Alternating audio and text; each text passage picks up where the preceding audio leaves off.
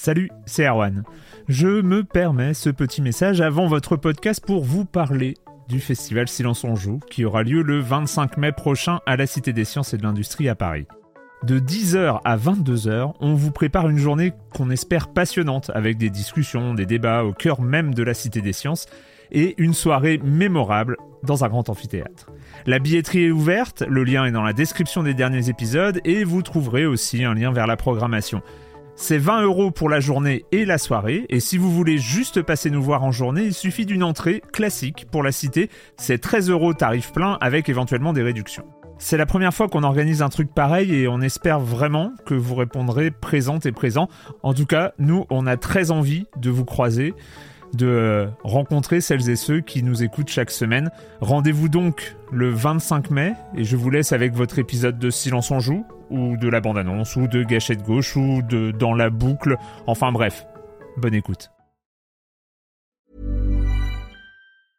Hiring for your small business? If you're not looking for professionals on LinkedIn, you're looking in the wrong place. That's like looking for your car keys in a fish tank.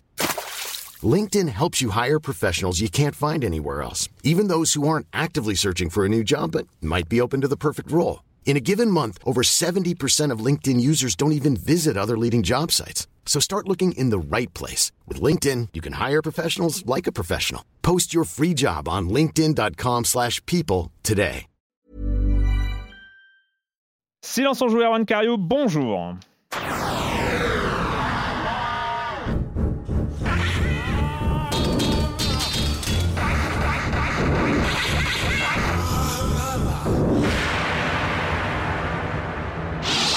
Cette semaine, on va vous raconter des histoires, ou plutôt, on va parler de jeux qui racontent des histoires. Ou plutôt, on va parler de comment les jeux racontent des histoires avec des jeux pour illustrer ça.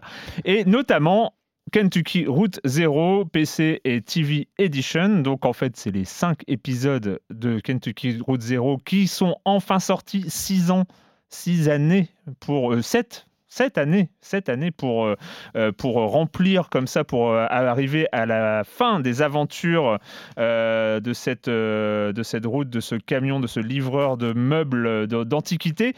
on parlera aussi de Not for Broadcast, de Wide Ocean, Big Jacket, de Coffee Talk et de 428 Shibuya Scramble, un jeu un peu plus vieux, mais finalement. Ah, mais oui, mais qui, est on, était, on était dans la narration et, et, ça rentre, ça rentre parfaitement dans la, dans la thématique. Euh, et le reste du programme, vous connaissez avec la chronique, évidemment, la chronique jeu de société de Jérémy Kletsky, le com des com, etc. Et je commence en accueillant trois de mes chroniqueurs C'est très bien. Hein. On nous a proposé ça sur Twitter et c'est vrai qu'on un joli mot. De, voilà, chroniqueur heureuse. Euh, avec Camille Suard. Bonjour Camille. Bonjour. Patrick Helio. Bonjour. Bonjour Erwan. Et Marius Chapuis. Bonjour Marius. Salut Erwan. Que, tu es un, peu un héros d'être là vu ton état. Euh, Écoute, euh, les, transports marchaient très bien. C'est très facile. Tout va bien. on va commencer bah, avec un peu la, news, euh, la news de départ de, cette semaine, c'est Dan Hauser qui est parti de, eh Red, hein. Red, Dead Redemption. ça peut ça, mais... qui est parti de Rockstar. Euh, grosse news quand même parce que ah bah oui, c'est tremblement de terre parce que c'est une figure, euh, c'est une figure du jeu vidéo moderne. on n'en sait pas beaucoup plus. Hein. On sait juste qu'il avait fait une pause assez longue a priori au printemps 2019. Donc j'imagine que ça devait être juste après Red Dead 2, grosso modo, mm. après le, donc juste toute cette euh, polémique aussi autour du crunch qu'il avait eu mm. lorsqu'il avait carrément euh, euh, assumé le fait que les équipes avaient vraiment appuyé sur l'accélérateur jusqu'au bout pour sortir le jeu qu'il voulait sortir. Donc il a fait une pause et là donc on a on vient d'apprendre officiellement qu'il quittait quittait la boîte. Donc bah, c'est une figure parce que voilà derrière son nom il y a tout l'historique des, des jeux Rockstar emblématiques. Euh, ça pose pas mal de questions. Est-ce que voilà, pourquoi est-ce qu'il part maintenant? Est-ce que est-ce que c'est un choix délibéré? Est-ce qu'il a été poussé gentiment vers la vers la sortie? Après, ça lui appartient, j'ai envie de dire. Euh, est-ce que, voilà, moi, la, question qu'on peut se poser, c'est est-ce que toute cette polémique autour du crunch qui a eu lieu justement après, mm. autour de la sortie de Red Dead 2, qui a quand même fait pas mal discuter, qui a quand même pas mal enclenché toute cette prise de, de de, conscience euh, du crunch omniprésent, on en parlait encore la semaine dernière. On va en reparler un peu. Est-ce que c'est lié ou pas? Ça pose pas mal de questions. Après, on peut aussi euh, imaginer qu'après des, des, années des années à bosser sur des... Je pense qu'on on ne sort pas complètement indemne de projets de cette ampleur. Je pense que même Mm. humainement, euh, que ce soit bah, les employés qui, qui, qui, a priori ont, ont travaillé sur des, sans compter les heures, mais même en termes de voilà d'organisation, etc., de, de production d'un jeu, on- je pense qu'on n'en sort pas complètement indemne. Je peux comprendre que ça peut abîmer et qu'au bout de quelques quelques productions de cette envergure, On on, ait envie on- de, on va de- pas- de prendre l'air. Après, C'est pas la peine de rentrer euh, non plus dans des Bah non, conjectures. on a- parce on n'a pas les clés, on n'a n'a pas les clés de- Mais c'est vrai que c'est euh, une figure euh, qui, a, qui a imposé aussi un discours, une, une sorte de, de prise de position narrative en termes Ouais. d'ambition de mise en scène, etc. Oui, oui, médiatiquement, il a, Mm. ça a toujours été quelqu'un d'assez structuré, qui savait bien parler des jeux. Ouais. La question, c'est est-ce qu'effectivement cette espèce de culture du travail à outrance est liée à ce type-là? Parce que lui, Ouais. il l'a souvent assumé. Est-ce- Mm. À quel point un type dans une boîte aussi grosse peut euh, développer une culture assez nocive ou pas Mm, mais Le problème, j'ai l'impression que bon. le, le crunch, c'est un peu euh, la norme, malheureusement, euh, de beaucoup de studios. Quoi. On va en parler un peu plus tard, très vite d'ailleurs. Euh, dans les arrivées sorties, oui, ah oui, bah oui, des- il y a des arrivées aussi, Alors, mais des, pas bonnes, des Rockstar. bonnes nouvelles, des bonnes nouvelles, parce que c'est vrai que ça c'est un peu, un peu tristouille quand même de, de voir Hauser partir. Non, une bonne nouvelle, on, on vient d'apprendre que Nicolas Doucet, donc qui est un Français qui travaille au Japon chez Sony, euh, devient directeur de la division Sony Interactive Studio Japon. C'est pas rien, c'est pas rien, surtout dans le contexte actuel. hein. on est en pré-sortie de la PS5. On sait que là, Hmm. il y a des, des- des projets très importants qui sont en cours, qu'on ne voit pas pour le moment. Euh, On n'a qu'une surface visible de l'iceberg très réduite, mais on sait qu'il se passe des, des choses très importantes en, en coulisses. Euh, lui, ça fait 16 ans qu'il est chez Sony. Il a passé les 9 dernières années au Japon. Je regarde mes notes. hein. il a été directeur créatif sur Astrobots. C'était un peu le monsieur VR, euh, PSVR depuis quelques années. Moi, je l'avais rencontré, euh, je crois, à la Paris Games Week. Un mec très sympa, vraiment. On avait pas mal discuté de la production. Passant des jeux. 06, il peut venir dans Silence en jeu ou euh, Ah bah écoute, Ça ça, serait pas chouette. mal, hein. Je pense qu'il faut, ça va être En même temps, est-ce être à Japon, les, les portables, ça commence par 06 Ah, je suis pas Non, sûr, c'est une question sûr. Ça technique. doit passer si tu as une petite extension euh. Mais ce que je veux dire, c'est que sa nomination n'est pas anodine. Astrobots, c'était vraiment pour moi un des meilleurs titres. C'est un des meilleurs titres du PSVR. Mm. On peut dire que c'est vraiment un titre locomotive qui montre ce dont est capable euh, le, le casque de réalité virtuelle euh, chez Sony. Euh, Doucet, il a aussi travaillé sur Playroom VR, sur iPad. Il est rentré pour les iToy. Et puis, il a, il a travaillé chez euh, Lego avant, les jeux vidéo. Lego, etc. Donc, il a, il a vraiment tout un cursus intéressant. De, moi, ce que j'aime bien, c'est le jeu vidéo, mais qui essaie de sortir de l'écran et qui, Mm. qui a des propositions un peu alternatives. Et encore une fois, le fait que la personne qui était en directeur créatif et producteur de Astrobots euh, devienne euh, directeur de la division Sony Interactive Japon, c'est pas rien. C'est aussi Mm. un signal sur, j'imagine, c'est plutôt un bon signal pour la suite de la réalité virtuelle, notamment chez Sony, en tout cas d'autres expériences comme ça, alternatives, intéressantes de, de- de- de recherche, de propositions, qui changent un petit peu. En tout cas, c'est chapeau à lui, donc un Français qui, euh, voilà, qui, qui- qui monte en grade chez Sony Japon, et ça, c'est une bonne nouvelle. Pour continuer dans le name dropping, je passe avec euh, à toi, euh, parce qu'on allez, tant qu'à sortir des noms. Euh, Camille, toi, c'est euh, Cliff Blazinski Oui. euh, qui a qui a fait fait les une siennes. déclaration, enfin qui est revenu sur Instagram. euh, Il fait souvent des déclarations, lui. Oui, oui, mais elles sont pas toujours très Non. heureuses. Donc, euh, pour situer le, le monsieur, donc c'est lui qui est à l'origine de la licence euh, Gears of Ouais. War. Euh, ensuite, il a, il a fondé son studio qui s'appelait le- qui s'appelait Bosky et euh, il a lancé deux jeux dont personne ne se souvient, dont Lawbreakers. Après, tout dans les Euh, années a- 80. Un peu dans les années 80 aussi. Mm.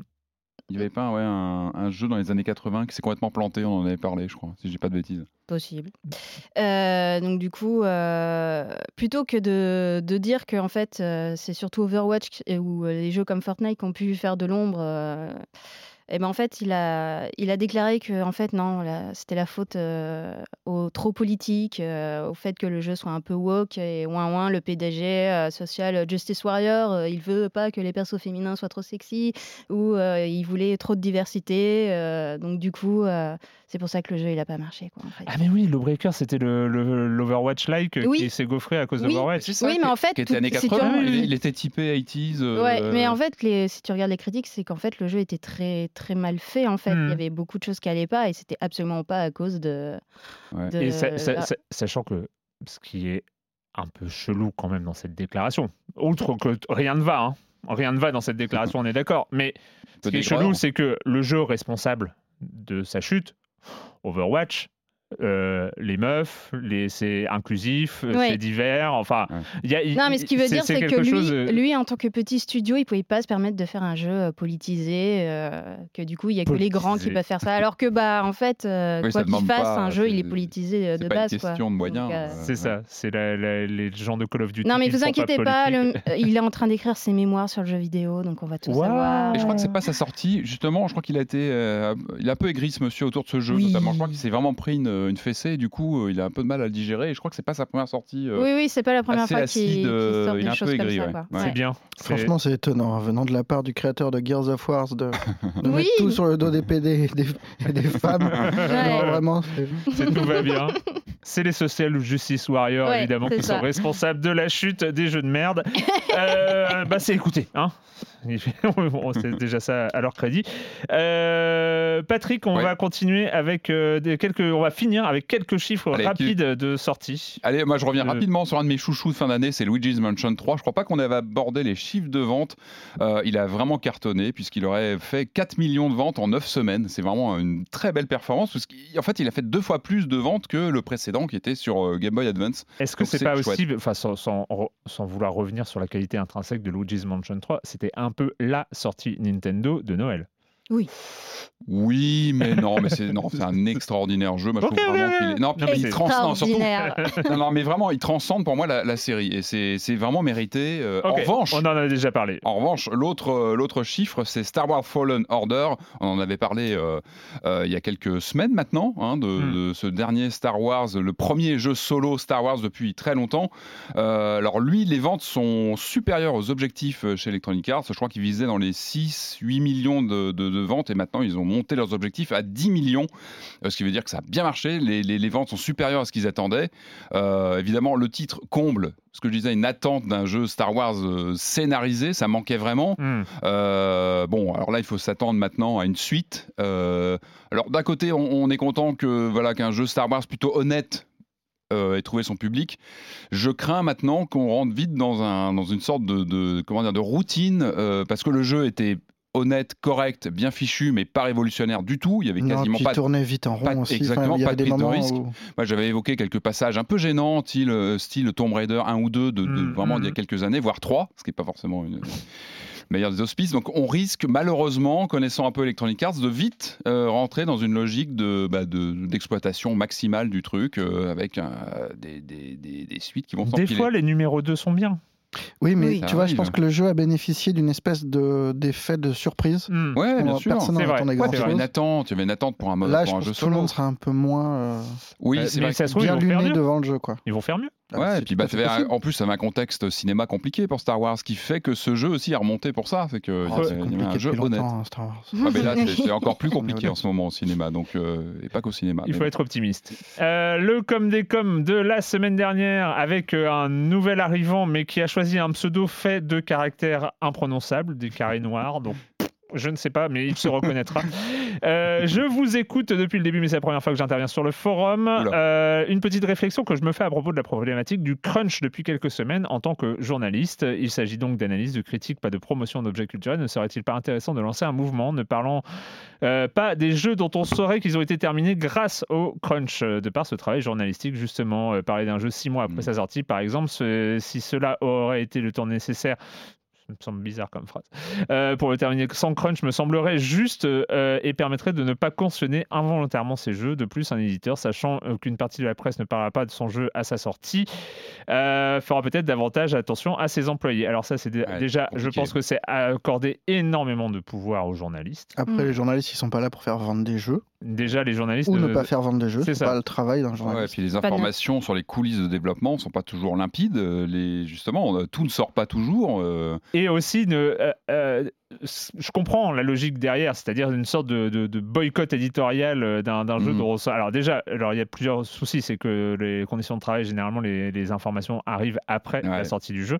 Euh, ça, c'est le premier point. Le deuxième point, c'est que les journalistes sont censés aussi faire un boulot de journaliste, c'est-à-dire, par exemple, parler de conditions de travail quand on parle du jeu, en même temps, Mm. à- aborder ces deux types d'informations. Et deuxièmement, si les, dernièrement, si les journalistes désertent le terrain, ce sera aussi toute la place euh, pour les éditeurs pour communiquer via des, entre guillemets, je fais les gros guillemets avec les doigts, les influenceurs, Mhm. euh, on- Non, dont on sait qu'ils ont une force on- de frappe médiatique aujourd'hui assez importante. Donc aussi, euh, si on déserte le terrain de, Mm. de la critique et de l'information, c'est pas forcément euh, une bonne chose. Et comme le rappelait Marius, on n'est pas là non plus pour faire vendre des jeux, même si on en fait découvrir ou on peut dire notre avis, euh, c'est pas euh, c'est pas notre. notre Après, je nous, ne sommes pas- qu'un- pas le- nous ne sommes pas qu'un guide d'achat, voilà. Voilà, non, mais, euh, après, je comprends, c'est vrai que je comprends aussi sa, sa question. euh, Oui, mais bien sûr, c'est pour ça. une forme de pénalité, mais c'est- Ouais. c'est compliqué à mettre en place. Et encore une fois, tout ne fuite pas toujours, donc on, ça devient puis vite c'est sans fin, inégalitaire. parce qu'après, c'est quoi enfin, Tu vois, si, si un jeu est chouette, mais que son créateur est un gros con,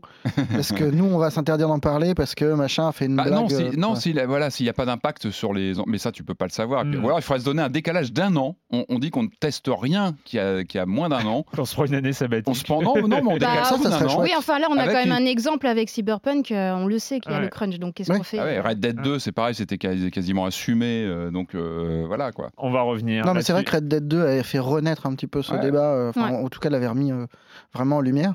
Pour Cyberpunk, tout le monde est au courant, les mecs assument. Y a pas, enfin, et pour autant, on en parlera quand même. Ah, Mm. C'est compliqué de. Euh, Stonganov qui répond euh, à, à ce qu'on avait dit dans l'émission précédente et peut-être aux commentaires précédents, c'est pas très clair, mais je trouve vos élucubrations autour du crunch sur le jeu vidéo assez hypocrite et pour plusieurs Mm. raisons. Alors j'ai un peu coupé dans ses propos et euh, je- j'ai dû oublier une dernière raison, mais c'est juste pour vous donner la- la- l'accès.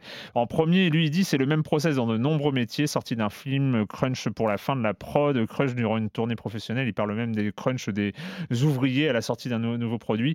Euh, les- ouais, alors à ça, on peut répondre qu'il y a un truc qui s'appelle le droit du travail et que c'est pas fait non plus pour les chiens. Et bah, et c'est pas parce que ça existe ailleurs que c'est bien. Oui, euh, oui, oui, oui. partout, Et que, et que il y a, euh, quand il y a une prise de conscience et quand il y a Eh oui. quelque chose qui est intégré au début du processus ou dans des boîtes qui ont intégré cette, euh, ce- ce- ce- ce- cette notion-là, c'est aussi quelque chose qui fait partie de l'organisation en termes de euh, délai de sortie ou de choix de date de sortie, etc. C'est Mhm. un choix aussi. C'est un choix de pouvoir euh, compter ou pas sur le Et, c'est pour ça que la, salariés. la sortie, j'ai plus les mots exacts, mais la sortie de Hauser à l'époque avait frappé énormément, Ouais. parce qu'il l'assumait presque comme un fierté, argument. quoi. Ça devenait un argument promotionnel de Bien dire sûr. les mecs ont appuyé sur le champignon jusqu'au bout. Ouais. Attention, parce que là, ça devient vraiment presque un, un Ouais. argument de vente dans ce cas-là. Stop. Non, Ah, voilà, puis on parle aussi y d'un avait- secteur où, où- où finalement les employés ont peu de pouvoir, Ouais. Mm. où il n'y a pas de syndicat, Mm. où, Mhm. où il y a beaucoup de turnover aussi. Mm. Et, euh, En termes de rapport de force salarié-employeur, compliqué. c'est c'est- c'est un peu compliqué. Deuxième élément, de, donc toujours selon Stanganov, quand un Mojang euh, parle des nuits blanches qu'il a passées, alors Mojang, euh, il parle plutôt de, de, de son créateur, hein, euh, Oui, comment il euh, s'appelait oui. Euh, Bref, euh, son- le créateur de Minecraft, quoi, euh, passe des nuits blanches qu'il a passées à fignoler son Minecraft, c'est aussi du crunch. Alors ça, c'est Ouais, mais intéressant. attention, oui. c'est du crunch personnel, si on peut, Oui. se, on peut se lancer tout seul dans des trucs. Ça, fait, ça, fait, ça, fait, ça peut faire des ravages pour autant hein, dans, le, dans le bouquin euh, sûr. Schreier, de Schreier. de Schreier sur euh, les, les- du, des pixels et des larmes. là. Sur- ouais. Euh, C'était sur... Pas Stardew Valley. Stardew Valley. Sur- Ouais, qui- sur qui est Stardew Valley. Un de ses meilleurs passages d'ailleurs Mm. du, du bouquin, qui, qui est ouais, fabuleux. c'est émouvant, tu vois. c'est le mec émouvant, bien sûr. Le- On peut totalement s'auto-cruncher, euh, mais c'est pas la même problématique. C'était quel film euh, C'est euh, In the Game, non? C'était pas ça C'était euh, sur les créateurs de Fez. euh, Ouais. et puis, Ah euh, oui, oui, oui. et en fait, ils montraient Ouais. que ça, en fait, euh, des, Mm. des personnes qui se sont sacrifiées leur vie Mm, et mm, tout ce qu'il y a autour. Et enfin, c'est oui, mais non. Bah, disons que quand tu es tout seul, c'est ta responsabilité. bah T'as voilà. pas tellement le choix aussi parce que c'est Ouais. ton moyen. de- Enfin, Ouais, mais ne Tu nous montrer que ça, en fait, mais- finalement, ça banalise un peu aussi. euh. Ça, ça rappelle euh, des, des gens qui se vendent, par exemple, de ne pas dormir beaucoup la nuit et que c'est vachement des bosseurs. hein. Je comprends pas ce, ce genre de truc. Ça, mais jusqu'au président de la République, quand ils disent Ah là là, euh, monsieur Macron, il ne dort presque pas. Bah, c'est en dormant qu'on devient intelligent. Enfin, je sais Mm. pas. Ah, mais justement, il faut relire Mais- euh, Schreier, comme tout, enfin, il faut toujours relire Schreier sur son bouquin, il est passionnant et le passage sur Stardew Valley est touchant parce qu'il y a sa femme qui l'aide Ouais. et c'est Bah, quasiment grâce à les, elle. les personnes à côté Exactement. qui doivent Ouais. prendre soin et, euh, Et- réparer les pots cassés et c'est flagrant, et gérer pour le fait qu'il puisse faire ça en fait. Ouais, Et c'est clair. Et c'est sa femme serait pas là, ce jeu ne serait pas là, le mec, euh, on sait- enfin voilà, elle était là, elle l'a- et on, le- on le lit dans le bouquin, c'est Ouais. flagrant. Euh, troisième point, les journalistes qui fustigent le crunch par des news et des dossiers comme Canard PC ou Gamecube sont ceux-là même qui évoquent régulièrement dans leur page, comme Canard PC et dans leur stream Gamecube, la pression de fin de bouclage, de fin de Ah, ça, test. Et ils évoquent leur manque de sommeil, les litres de café avalés, n'est-ce pas exactement la définition du crunch? Bah si, mais bah, c'est pas pour ça qu'on n'a pas le droit voilà. de le dénoncer. en Ah fait. oui, alors justement. si, euh, et euh, il faut voir aussi que euh, même si euh, c'est voilà, euh, CPC ou, euh, ou, ou, ou Gamecube sont aussi des petites structures, euh, par exemple, euh, non mais c'est non mais et, et- ou qui n'ont pas suffisamment intégré ce genre de choses, ce, ce genre de ce genre de contraintes. Euh, voilà, on peut dire aussi que dans un quotidien comme euh, Libération, euh, si on était en mode euh, crunch, euh, genre vous faites des journées jours. de 12 heures tous les jours parce qu'il faut sortir le, le canard, euh, je dis pas que c'est jamais arrivé, euh, mais, Non, mais de toute façon, tu peux pas. Nous, on a des, enfin, on a des process qui sont. voilà, on a Mm. des process, Ouais. Des temps de journées travail. compliquées, est- mais tu. Ouais. Ouais, ouais. Moi, j'ai déjà travaillé dans des, des- des petites rédactions, des petites structures, et c'est vrai que des fois, pour boucler le week-end, c'était un peu compliqué, quoi. Le vendredi, il fallait. euh, Mais c'est pas pour autant que ça justifie Non. le truc. C'est une erreur de management, d'organisation, de, de choses comme ça, qui est commune, qui est très commune. Il faut Mhm. bosser pour aller à l'encontre de cette euh, problématique de- Ouais. d'organisation. C'est- Après, c'est- aussi. t'as si on ne fait rien, euh, cette organisation un peu laxiste où ça finit en crunch, euh, c'est- Après, Mais Euh, c'est très vicieux parce que au final, le, en, tant que, en tant que journaliste ou autre, hein, tu restes parce que les autres restent aussi. En fait, tu veux mhm. pas lâcher euh, les autres et du coup, bah, tout le monde reste. Et puis voilà. Ouais, puis on est aussi sur des métiers, euh, on est sur un environnement cyclique, tu as des pointes d'actualité, tu as l'E3 par exemple, je veux dire l'E3 parce que ça me vient en tête, mais Oui, mais là, c'est des moments aussi où voilà, des, Puis après, des- tu as de la récup normalement, euh, peut-être. le, le mais- métier est comme ça aussi, c'est-à-dire qu'on n'est pas sur un métier où tout se fait euh, de façon fluide et les événements, l'actu, elle arrive par moments comme ça, tu as des sorties de jeux d'un seul coup, tu en as 30 parce que c'est le moment de l'année où Ouais. tu as un pic, ou en fin d'année, ou maintenant au premier trimestre, Enfin, je- voilà, tu as, as des pics comme ça de sortie qui font qu'évidemment, tu as plus de travail, tu as, besoin aussi de t'adapter. euh, c'est c'est pas un long fleuve tranquille, tranquille non plus, l'actu Oui, euh, jeu vidéo. sûr, Elle est bien sûr. aussi rythmée Après, par faut des. pas non plus. Enfin, c'est pas un réflexe de gauchiste de dire qu'il faut pas faire de crunch et compagnie.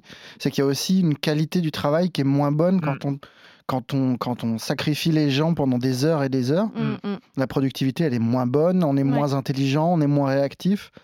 Et c'est au final, c'est c'est toute la qualité du jeu, d'un papier, de, de n'importe quoi Ouais, qui pâtit un- quoi. C'est important de se Ouais. Pas le juste temps une pour position pour dire qu'il faut euh, il faut moins travailler quoi. Et on se rend compte aussi, mais c'est- une organisation par défaut, le crunch. C'est-à-dire que si tu penses ton organisation, tu vas penser à des systèmes pour, euh, pour lutter contre ça. Le, le- le- arriver à un crunch, c'est aussi un défaut d'organisation. Mm, mm. C'est euh, euh, les... Après, j'avais vu des papiers où le jeu vidéo a un cas un peu particulier apparemment. Enfin, moi, je connais pas super bien dans les la détails, mais, c'est que chaque jeu correspond à un prototype en fait, et que Mm. c'est difficile d'anticiper tous les problèmes qu'on peut rencontrer. Et du coup, c'est une horreur en termes de management, de, de, de, de programmation en Mhm. fait, de, de Ouais, t'es des toujours dans le événements, des- recalcul, tu recalcules euh, un magazine ou, ou une entreprise assez euh, lissée, on peut Oui, plus établir des process ouais. un peu plus simples. Quoi.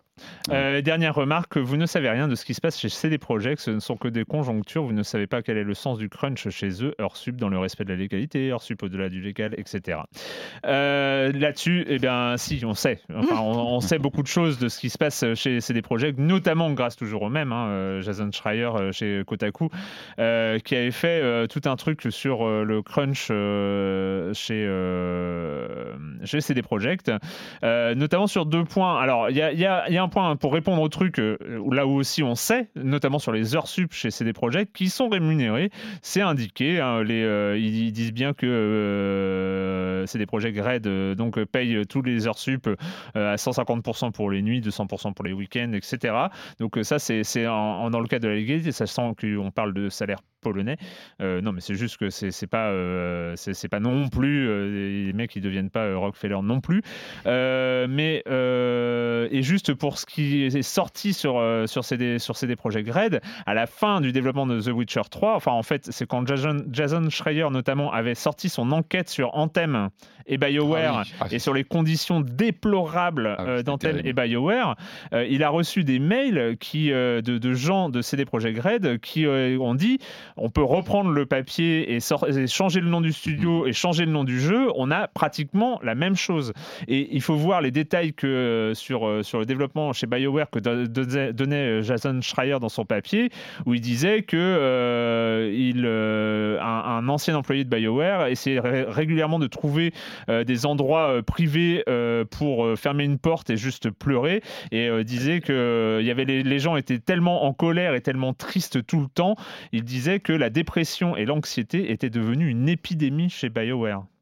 Euh, et, c'est triste. Hein. Et, et, Schreier dit qu'il a reçu des mails en disant enfin, vous pouvez changer le nom du, studio et le nom du jeu, et c'était la même chose chez, euh, chez CD Projekt. Donc on sait des choses. On sait aussi qu'il euh, y a des prises de position des boss de CD Projekt en disant on va essayer, on sait qu'on est devenu une référence pour les gamers, on va essayer de devenir une référence pour les développeurs. Euh, mais voilà, on sait aussi qu'ils assument une partie de la, de, de, la philosophie du crunch. Donc, euh, qu'est-ce que ça donne? C'est vrai que, et ce que je voulais dire, c'est qu'on va surtout attendre ce qui va sortir et ce qu'on va, on va réussir à avoir comme info sur les conditions de développement euh, de Cyberpunk après ou pendant. voilà, mais on va suivre ça de près. Voilà, c'est juste ça, sans, parler, sans passer en conjoncture. En conjecture. Bref. C'était le com des coms. C'est glaçant, hein, c'est vrai que ces passages là que tu, tu recites de... sur Anthem ouais, sur BioWare, c'était fou. fou. Allez, on se, on en était où? Tac, tac, tac. Oui, bah c'est le moment de, de, on va parler de, on va parler d'histoire. Enfin, on, enfin. on se rend tout de suite dans le Kentucky.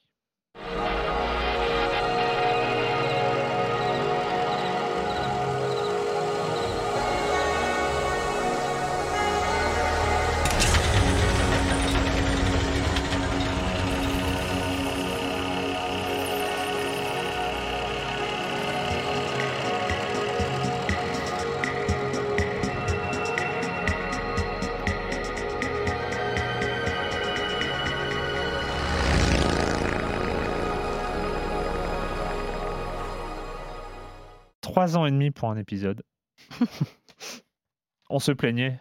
On se plaignait de, de Dontnod, on se plaignait de Life is Strange 2. Trois ans et demi entre le quatrième et le cinquième acte de Kentucky Route Zero, mais enfin, enfin, on arrive à une conclusion euh, de, ce, de ce jeu par épisode qui a débuté il y a bien longtemps euh, dans une galaxie lointaine. Euh, le 7 janvier 2013, le premier acte sortait. après, ils étaient pas mal hein, sur le 31 mai 2013 pour le second épisode. Le troisième, alors déjà, ça a commencé à avoir un an d'écart en mai 2014. Mm. deux ans d'écart. En fait, c'est une, c'est quoi C'est Fibonacci qui, qui monte comme ça? La Heureusement qu'il n'y a pas de, heureusement qu'il n'y a pas eu de sixième épisode parce que. c'est quoi C'est anti-crunch. Oui, c'est ça. Bah, ils, ont parlé dans, ils en ont parlé euh, pour un article pour The Verge où ils expliquaient qu'au début, ils voulaient sortir genre, tous les 3-4 hmm. mois un, nouvel, un nouvel acte et ils se sont rendus compte que non, en fait, on veut prendre notre temps. Ah, on a besoin de, de, de, temps pour, euh, pour, pouvoir pro, pour pouvoir mettre toutes nos idées dans, hmm. dans chaque acte. Ils ont pu le faire, ce qui n'était pas Et ils se sont dit, on arrête de se la jouer industrielle et on, euh, et ceux qui parlent et ceux qui arrêtent de se la jouer industrielle, c'est Jake Elliott et Tamas Kaminski. Euh, et le musicien, alors, parce que ce sont les trois noms qui, ressortent, Ben, ben, ben Babbitt pour, euh, le, pour, la, pour la musique. Et le collectif, c'est Cardboard Computer. Donc, ça y est, on peut jouer.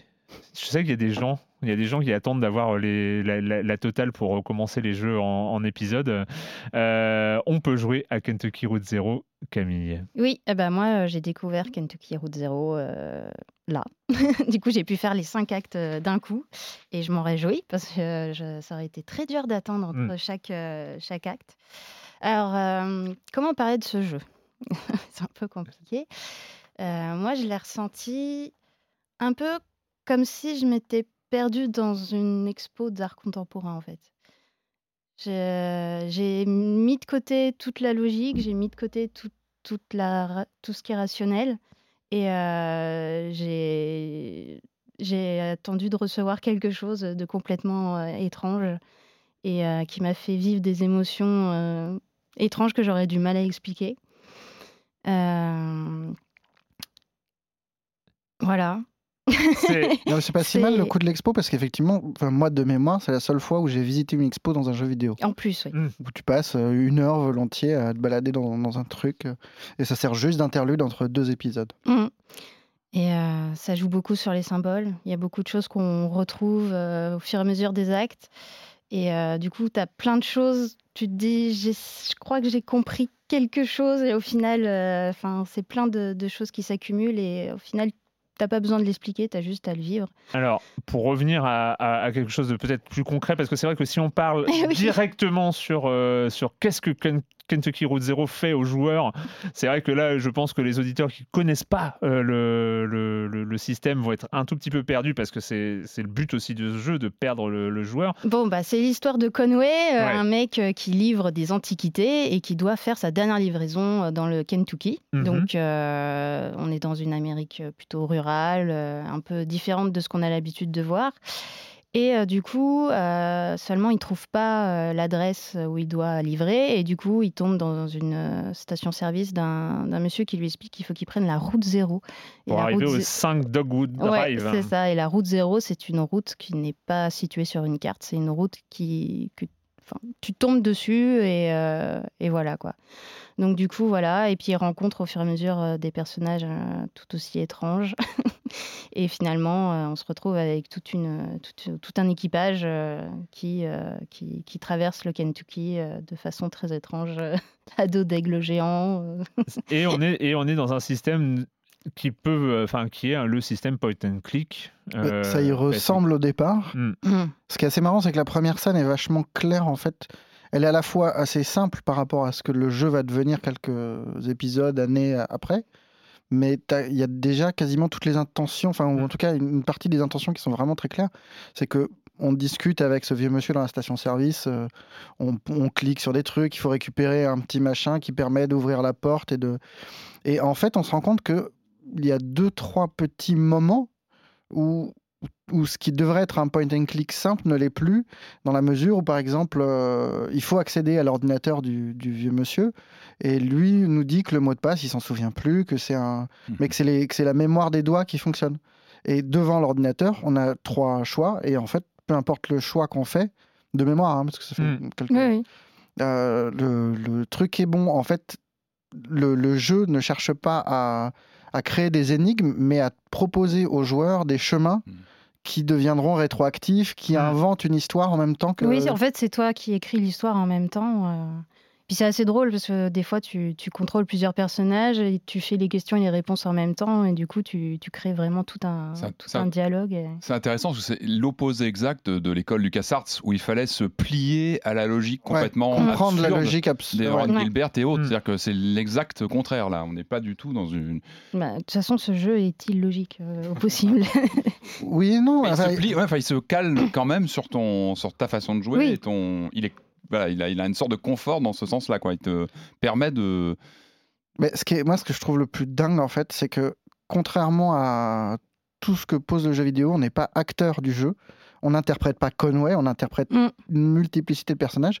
Et en fait, on est narrateur. Enfin, je- j'essaye de Mhm. trouver le bon mot, mais Ouais. c'est- c'est le truc très étrange où les, les- les dialogues ont- n'ont finalement d'importance que pour nous et pour ce que, ce que le- l'univers veut, euh, ce qu'on veut donner comme couleur. dra- T'es dramaturge. C'est toi Voilà. qui, qui crée le, le récit. euh. Et il y a une succession de scènes où les enjeux sont juste personnels, en fait, où il s'agit de nommer un chien, où il s'agit de, de- de choisir si on va descendre ou pas d'un bateau et du coup faire advenir un, un acte ou euh, au on, on contraire fait, on- attendre. on est et- metteur en scène aussi. Ouais, mais metteur en scène, c'est un- enfin, je sais pas, on- en fait, on a très peu de contrôle sur, euh, Mm. sur le, le choix du truc. On va... Mais je trouve que narrateur marche bien, Mm. dans le sens où on donne une couleur plus que, plus que des intentions. J'ai euh, j'ai réécouté parce que je m'en souvenais plus. euh, J'ai réécouté donc l'épisode qu'on avait fait. C'était un épisode en public. On avait invité les gens de Dontnod d'ailleurs. C'était avec, euh, mais à l'époque de Remember Me parce qu'on était en 2013. Ah hein. ouais, ouais, C'est- vieux. Rappelez-vous, 2013, euh, il y avait, c'était juste la première saison de The, de The Walking Dead qui venait de sortir, Eh, hein. qui venait de sortir la- la- les Wow. quelques mois auparavant. Donc on est, on est vraiment sur cette période de rupture, de, de renaissance du jeu narratif qui Mhm. était, euh, qui était un peu euh, en mode stand-by Ah euh, avant. Donc euh, euh, et, donc, euh, on parlait de ça et, j'étais déjà super enthousiaste. Mais, et en fait, je parlais de. de- on incarne déjà, on incarnait l'histoire en fait. C'est, on incarnait pas un Mm. personnage, on incarnait l'histoire de Kentucky Route Zero. Et, et c'est vrai qu'il y a. Il y avait, c'est marrant parce que j'ai refait, euh, j'ai refait le, premier acte euh, ces, derniers temps là, Euh, et en fait, je me suis réécouté parlant de ce même premier acte en, en- en 2013, et c'est marrant parce qu'il y a ce, moment. Alors à l'époque, je savais pas que ça allait être autant une peut-être une rupture dans, dans le jeu vidéo, mais c'est, tu en parlais déjà sur le choix du nom du chien euh, qui est peut-être ton premier acte euh, en, tant que, en tant que narrateur, en tant que co-narrateur du, jeu. C'est-à-dire qu'on arrive dans une station-service, on découvre que quand on clique à un endroit de l'écran, notre personnage euh, y va, donc qu'on est finalement dans une structure point and click connue, et puis on commence à discuter avec ce vieil homme, et le vieil homme dit... bah, c'est votre chien, comment il s'appelle? Et là, on doit répondre, il s'appelle Homer, elle s'appelle Blue ou euh, je sais pas, c'est un chien errant. Et donc, du coup, rien qu'avec cette question-là, ça veut dire qu'on on se rend compte tout de suite sur le premier choix qu'on a à faire, qu'on est à des années-lumière de LucasArts Ah bah, ou même de The Walking Dead. Ah bah oui. C'est-à-dire qu'on n'est pas à choisir une. On, on- on crée On l'arborescence. s'approprie vraiment. On euh. s'approprie Mais du coup, ten- tension lors de ce choix. Il a l'air complètement anodin. Et et moi, je me suis arrêtée à un moment, fait, je me suis dit, oh là là, il est attention. fondamental. Il est fondamental dans la, la création, comme, comme une poterie que tu seras en train de, de, de, de, de- de mettre, de C'est prendre c'est forme devant toi. En fait. l'anecdotique qui devient fondamentale, c'est-à-dire que c'est la façon, tu- c'est un détail narratif dont tu prends le contrôle, mais tu sais que ça va pas avoir un impact monstrueux sur, euh, sur le déroulé de l'histoire. Mais finalement, c'est, ça, ça te met, ça te met à ta place directement. Mais surtout le jeu. Alors moi je l'ai pas fait à l'époque, je, l'ai- enfin, je le découvre là. Du coup c'est assez difficile de rétrospectivement de voir le- l'impact et comment il s'inscrit euh, dans l'histoire du jeu narratif. Mais j'ai l'impression qu'il il pose un truc qui était assez fou, c'est la non-linéarité en fait. Mm. Il n'est pas du tout dans les embranchements, même s'il y a des moments où les choix, on sent qu'ils ont un impact, qu'on va zapper une scène en choisissant tel dialogue. Mais il y a une espèce de- de- d'impressionnisme Mm. qui, est, euh, qui est quand même assez rare et qui est pas ce qui s'est imposé dans le jeu narratif aujourd'hui en tout cas. Bah, ça s'est pas imposé, mais en même temps, ça a plus de place parce que alors il faut, faut si on revient euh, dans, à, cette époque-là, à l'époque euh, The, The Walking Dead, il y avait, euh, moi je me rappelle, mais même, enfin sans, sans jouer au, au vieux, mais euh, euh, si on- ça nous arrive souvent malheureusement, mais euh, mais mais c'est, il y avait toujours ce- ce- cette contrainte dans, dans la, la construction même d'un jeu narratif, c'est euh, la liberté que tu donnes aux joueurs contre qui va contre la narration, c'est-à-dire euh, que Ouais, si tu donnes beaucoup de liberté aux joueurs, tu es obligé de faire des embranchements. Mm. Ouais. Et plus tu fais des embranchements, Bah, tout est euh, dans plus c'est le l'illusion, en bordel. fait, euh. et, et- et tout est en illusion. Donc c'est euh, si tu fais une narration très construite, tu restreins les libertés. Mhm. Et si, mais si tu donnes beaucoup de liberté, tu es obligé de, de, de, de- de limiter ta narration. Et, et- et tout ça Ouais. parce que l'interactivité devait changer l'histoire, devait avoir un impact sur l'histoire parce que c'était du jeu vidéo. Tu comprends, le jeu vidéo, tu dois avoir un impact sur Mm. l'histoire. Et ça donne, euh, pour- dans sa version euh, absolument ultimate, ça donne Détroit. Euh, Mm. qui est quand même le truc par embranchement le plus taré de à, ma, très- à ma Ouais, connaissance, avec euh, des, des milliards de fins. Et, C'est intéressant que tu le cites parce que justement, on parle souvent de 2012, on parle de Walking Dead, mais tu as vu Heavy Rain deux ans avant, Mm. qui lui avait pris le. C'était un gimmick que je trouvais intéressant à l'époque, c'était le, le- le- la gestuelle avec la Mm. manette où tu, tu mimais des, des actions. Et il y avait aussi ce- ce- le fait de, de faire entrer le joueur physiquement dans le- une sorte de performance, tu vois, de, de roleplay quasiment devant son écran. Ça, c'était intéressant. Mais- Il y a eu différentes de- d'entrée et d'expérimentation à ce moment-là sur quelle place a le joueur par, par rapport à une narration, est-ce qu'il peut l'impacter, comment il la vit dans son salon? Mais ce qui est assez marrant, enfin, c'est pas forcément le- l'option qui s'est imposée le plus dans le jeu narratif. Par contre, j'ai l'impression que ça a eu beaucoup de- d'héritiers, on va dire. Mm. Le, le plus évident, c'est Oxenfree, où on est pareil dans un, Mhm. dans un truc de, de dialogue, où on va Mm. choisir une couleur à chaque personnage et Mm. essayer de donner un ton, en fait, à son, à son jeu narratif. Mais même si on regarde beaucoup plus loin, euh, un truc comme le dernier Assassin's Creed, où ils introduisent des, des petits jeux de dialogue pour les personnages, la plupart servent à rien d'autre qu'à donner une espèce de petite touche d'individualité au personnage. Mm.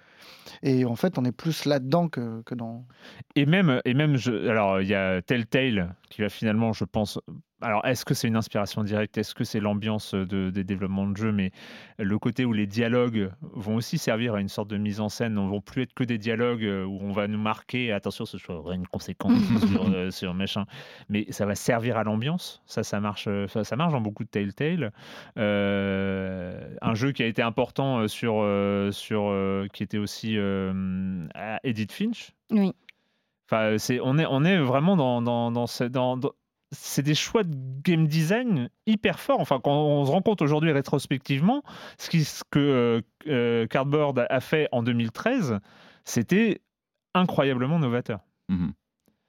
Euh, je Il y crois a un- qu'autour... Et puis un, un truc, un plaisir de conteur, je trouve, dans le jeu, qu'on retrouve beaucoup dans Where the Water Tastes Like Wine. Où- c'est alors, tu as aussi ce truc de ruralité, d'Amérique un peu des, Mhm. des, Après- des, des- des paumés, quoi, mais. euh, N'est-ce pas dommage finalement qu'ils sortent euh, sept ans après? Est-ce que euh, finalement justement, ce qu'on disait, c'est qu'en en- en Bourgeon, il y avait déjà, il y avait quelque chose de très impactant et de quasi euh, pas révolutionnaire, mais qui en tout cas a secoué le, le genre. Oui, mais je Est-ce que pense finalement, ça s'il s'est pas étiolé? Je pense qu'il il, il aurait pas pu être comme il est aujourd'hui s'il avait s'il il était Ah bah sorti non, si vite. Je pense qu'il y avait besoin de Bien cette sûr. maturité et de. Et je pense qu'il y a aussi euh, l'ère Trump qui a joué dedans aussi. Quoi. Ouais. Mm.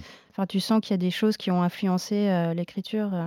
Comme Life is Strange 2 aussi. Enfin, on sent que voilà, Oui. Et puis tu, sens aussi qu'il y a quand même, qui a plus en plus d'audace à mesure Ouais. que tu avances dans le jeu. Enfin, tu, sens euh, qu'ils sont, encore plus, de plus en plus radi... Enfin, En la cas, radicalité est de plus en plus forte En tout euh, cas, au fur et à mesure des actes, en fait. C'est un objet vidéoludique particulier d'avoir eu une fabrication aussi, aussi longue et qu'on a pu voir évoluer puisqu'il y a eu des épisodes euh, publiés entre deux. Ça- C'est un objet qui va être intéressant à analyser sur le temps, euh, sur Mm. l'évolution, sur comment on travaille un jeu, comment on l'adapte. Ouais, ce changement de qui, ton. ce qui peut dire sur l'histoire du jeu vidéo. Ça, c'est intéressant. Finalement. Ce que tu disais sur Trump, c'est intéressant. C'est-à-dire qu'on ne le voit donc que dans le dernier épisode, c'est ça du coup, Ouais, c'est dans le dernier acte surtout. ouais. Ouais, enfin, il y avait un côté euh, un peu Steinbeck, euh, enfin, un peu sur, Oui, euh, sur le- le- l'Amérique d'en dessous, Mm. Mm. l'Amérique du bas, euh, Oui, oui, les bah, qui était le dès le temps, début. euh, ouais, était- ouais, et puis tous les, tous les personnages sont des paumés qui réparent euh, des magnétoscopes. Ouais. euh, Enfin, il y a toujours un côté vraiment euh, à côté de la plaque. euh, tu vois, le héros est euh, livreur de- de- d'antiquités. Oui, ça en dit Euh, beaucoup. c'est la dernière. Livraison d'une d'une d'une entreprise qui ferme. Enfin, tout est sur Ouais, la c'est pas- Sur le sur la déclin, le pas déclin,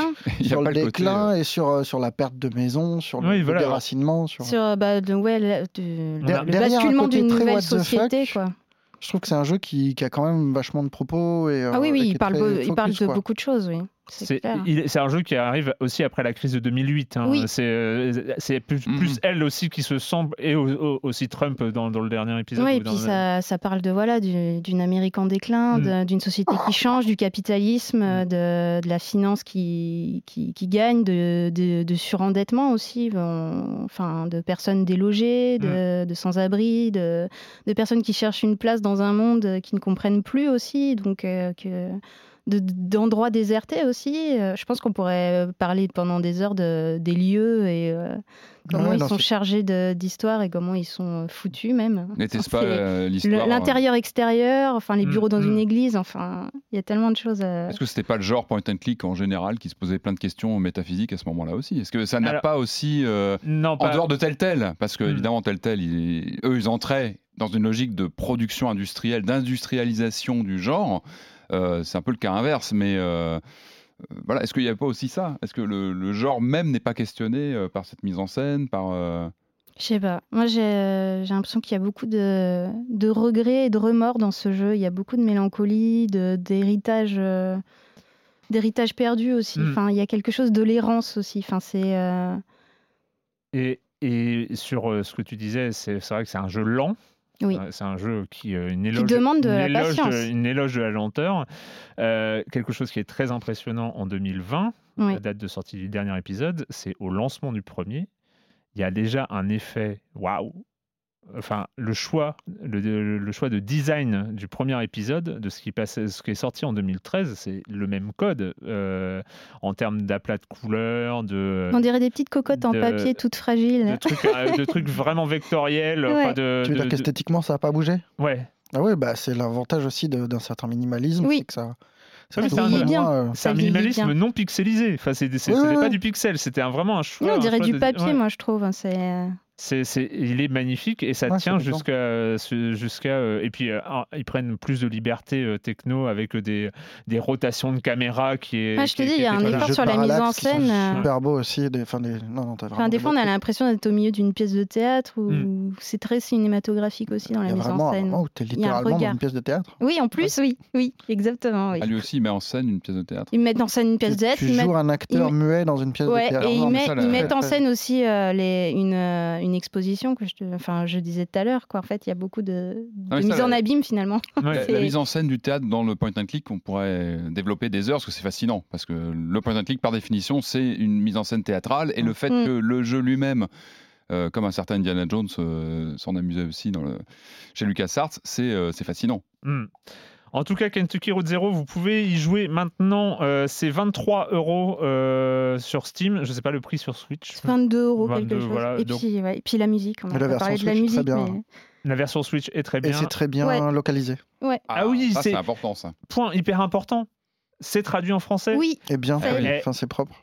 Est-ce que là, on ne deviendrait pas optimiste pour Disco Elysium? J'espère. ouais. Est-ce que, est-ce que la problématique. Non, mais comment ça, non? Non, parce que déjà être optimiste, c'est quand même. euh, Ça craint. Un peu osé. ouais. mais non, mais franchement, à l'é- à l'époque, en 2013, euh, Kentucky Road Zero, c'était euh, version originale only. Euh, là, j'ai découvert, euh, en le lançant à l'occasion de cette euh, version totale, euh, que c'était en VF et que c'était bien traduit, Oui.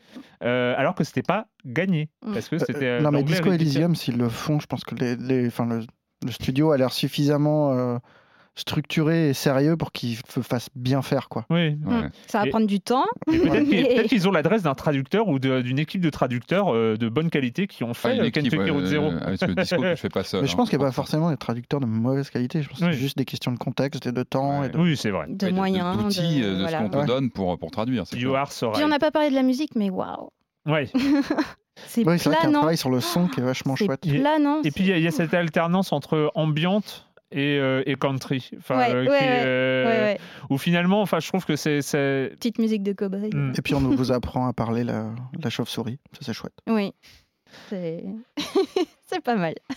Mais franchement, enfin, c'est il y a quelque chose de marquant. Enfin, je pense que Kentucky Road Zero, en termes d'influence, ouais. euh, a un- a eu une influence sur. euh, Il y a un jeu dont on va parler plus tard dans l'émission euh, qui, euh, je pense, est un héritier direct, même si l'ambiance est totalement différente. Mais voilà, sur le fait qu'on peut, pour mettre de l'interaction dans une histoire, il n'y a pas besoin d'embranchement. Il n'y a pas besoin de. euh, il, faut, il faut intégrer le joueur dans l'histoire. Euh, il y a plein de manières de le faire, euh, mais il n'y a pas forcément besoin de faire un truc par de- une sorte d'adaptation des jeux dont vous êtes le héros de l'époque, euh, si vous choisissez ça, allez page euh, 62, si vous choisissez ça, allez page 64. Il n'y a pas besoin d'arriver dans. dans- C'était bien. C'était bien, je suis d'accord, mais il n'y a pas besoin d'aller dans, dans- ce plaquage de cette interactivité arborescente un peu classique pour intégrer le joueur et euh, impliquer le joueur. Mais dans- une bonne dans- histoire, dans elle t'emmène. euh, Je parlais de Heavy Rain tout à l'heure. Ou de... tu as d'autres mécaniques qui font que le joueur va prendre une place euh, plus importante ou s'investir dans une, dans une histoire, Mm. effectivement. Bah là, Euh, tu t'investis émotionnellement surtout. C'est ça. Mais, mais, mais, et Bah, je pense que si tu n'y arrives pas, en tout cas, tu te fais chier. Oui, c'est ça. Mais c'est comme, une- Si t'arrives c'est pas. comme Non, mais quand tu, c'est comme euh, devant euh, une peinture d'art abstrait, par exemple. Enfin, faut, faut être dans un état d'esprit où tu te dis, euh, j'ai pas envie d'expliquer, j'ai pas envie de comprendre. euh, C'est juste Faut lâcher ressentir, prise, quoi. quoi. Faut ressentir Euh, les choses. Ouais, mais je- enfin, je- moi j'avais un peu peur de ça, du jeu Oui, moi euh, aussi. trop, euh, trop Twilight, enfin et encore non, pas Twilight Zone, mais Non. qui, qui va trop loin dans le what the fuck et au bout d'un moment qui est qui incompréhensible. peut, en fait, qui peut te t'as perdre. plein de choses qui sont pas si logiques que ça Oui. et euh, faut accepter d'être un petit peu perdu au début, Oui, de non, changer de ça. point Faut, de vue. de- faut mais être, euh, faut Mhm. être prêt à, à jouer à ce, à ce jeu, quoi. Après, il y avait des, des remarques, alors que moi je ne m'étais pas fait forcément, mais que, que j'ai lu à, à droite à gauche. C'est vrai que c'est aussi un jeu qui est basé sur euh, une certaine culture américaine, une culture, une histoire américaine, une culture littéraire américaine. Mm. Euh, c'est vrai que des fois, me- vu que c'est pas du tout ma culture, enfin, euh, j'ai cité, si j'ai cité Steinbeck tout à l'heure, c'est que c'est le seul auteur un peu de ce genre que, que je connais, mais c'est vrai que on, Le on a- quotidien, mais un peu surnaturel. Ouais, mais et- mais il y a euh, il- C'est le réalisme magique, oui, mais euh, Eh ben, Il y, a, il y a tout ce, ce truc-là que euh, il y, a- il y a des références parfois où on a l'impression que ça fait référence à des trucs. Moi, je suis totalement largué. Pour euh, vous avouer, je, je c'est pas du tout, j'ai pas cette culture-là. Et Mais je pense euh, que c'est pas nécessaire. euh, mais c'est pas nécessaire. Voilà, euh, c'est ce que je voulais dire. C'est- non, c'est pas nécessaire. Je, je trouve que c'est pas un jeu. euh, c'est- euh. c'est c'est pas un jeu. euh, hum. Intellectuel. C'est- Non, Snob. c'est très bien d'être intellectuel, mais c'est pas un jeu snob. Exactement. C'est Voilà. pas, c'est pas un jeu snob, c'est pas un jeu pédant, c'est pas un jeu. Non, faut, Non, il faut être juste avoir envie de accessible. Lire des histoires Oui, et de, voilà. de s'en Ouais. raconter et de machin. C'est assez simple, Faut mais. euh, accepter, quoi. Mais c'est pas inaccessible. Enfin, Et c'est pas aussi absurde que ça en a l'air. euh. Et que le fait que et le fait qu'il y ait une conclusion est une excellente nouvelle. C'est vraiment très très bien. On est ravis en tout cas que il y ait cette, que ce Kentucky Road Zero soit enfin un objet fini. Ouais. Je trouve moi ça me ça me réjouit euh, mon- et mon mois de 2013 aurait été très content. Euh, c'est le moment, c'est le moment d'accueillir euh, Jérémy Kletskin et sa chronique jeux de société. Salut Jérémy. Salut Erwan, cette semaine on va parler de cactus. Et comme nos cactus ont un profil en escalier un petit peu comme des hiéroglyphes égyptiens, ça te dira sans doute quelque chose. Et si je rajoute qu'il a des grands yeux, un nez et une bouche en forme de i tout noir comme ça, alors tu auras forcément deviné, il s'agit de Cactuar, ce personnage récurrent de Final Fantasy qu'on trouve à partir de l'épisode 6, qui est assez relou il faut dire. Et qui finalement a son jeu dédié tout à lui, Final Fantasy XIV Gold Saucer Jackpot Party. Oui c'est pas très facile à dire mais c'est très facile à trouver sur le net. Je vous préviens tout de suite, même s'il s'agit d'une licence forte et d'un personnage à personnalité plutôt prononcée, ça n'a quand même aucun rapport avec le jeu lui-même. Tout ça est calqué à grands coups de talon sur une mécanique très ingénieuse, mais pourquoi Final Fantasy? Pourquoi Cactuar? Peut-être que j'ai raté une référence et j'invite alors tous ceux qui savent à me l'expliquer dans les forums. Merci. Et donc il s'agit d'un jeu de pari, un jeu de déduction, il faudra un peu bluffer, un peu calculer aussi. Au centre de la table, il y a un plateau de jeu avec une grille de 3 par 3. Et puis il y a des euh, gros jetons qui sont numérotés de 1 à 9. À 4, chaque joueur va recevoir deux jetons numérotés qu'ils vont pouvoir tour à tour poser au centre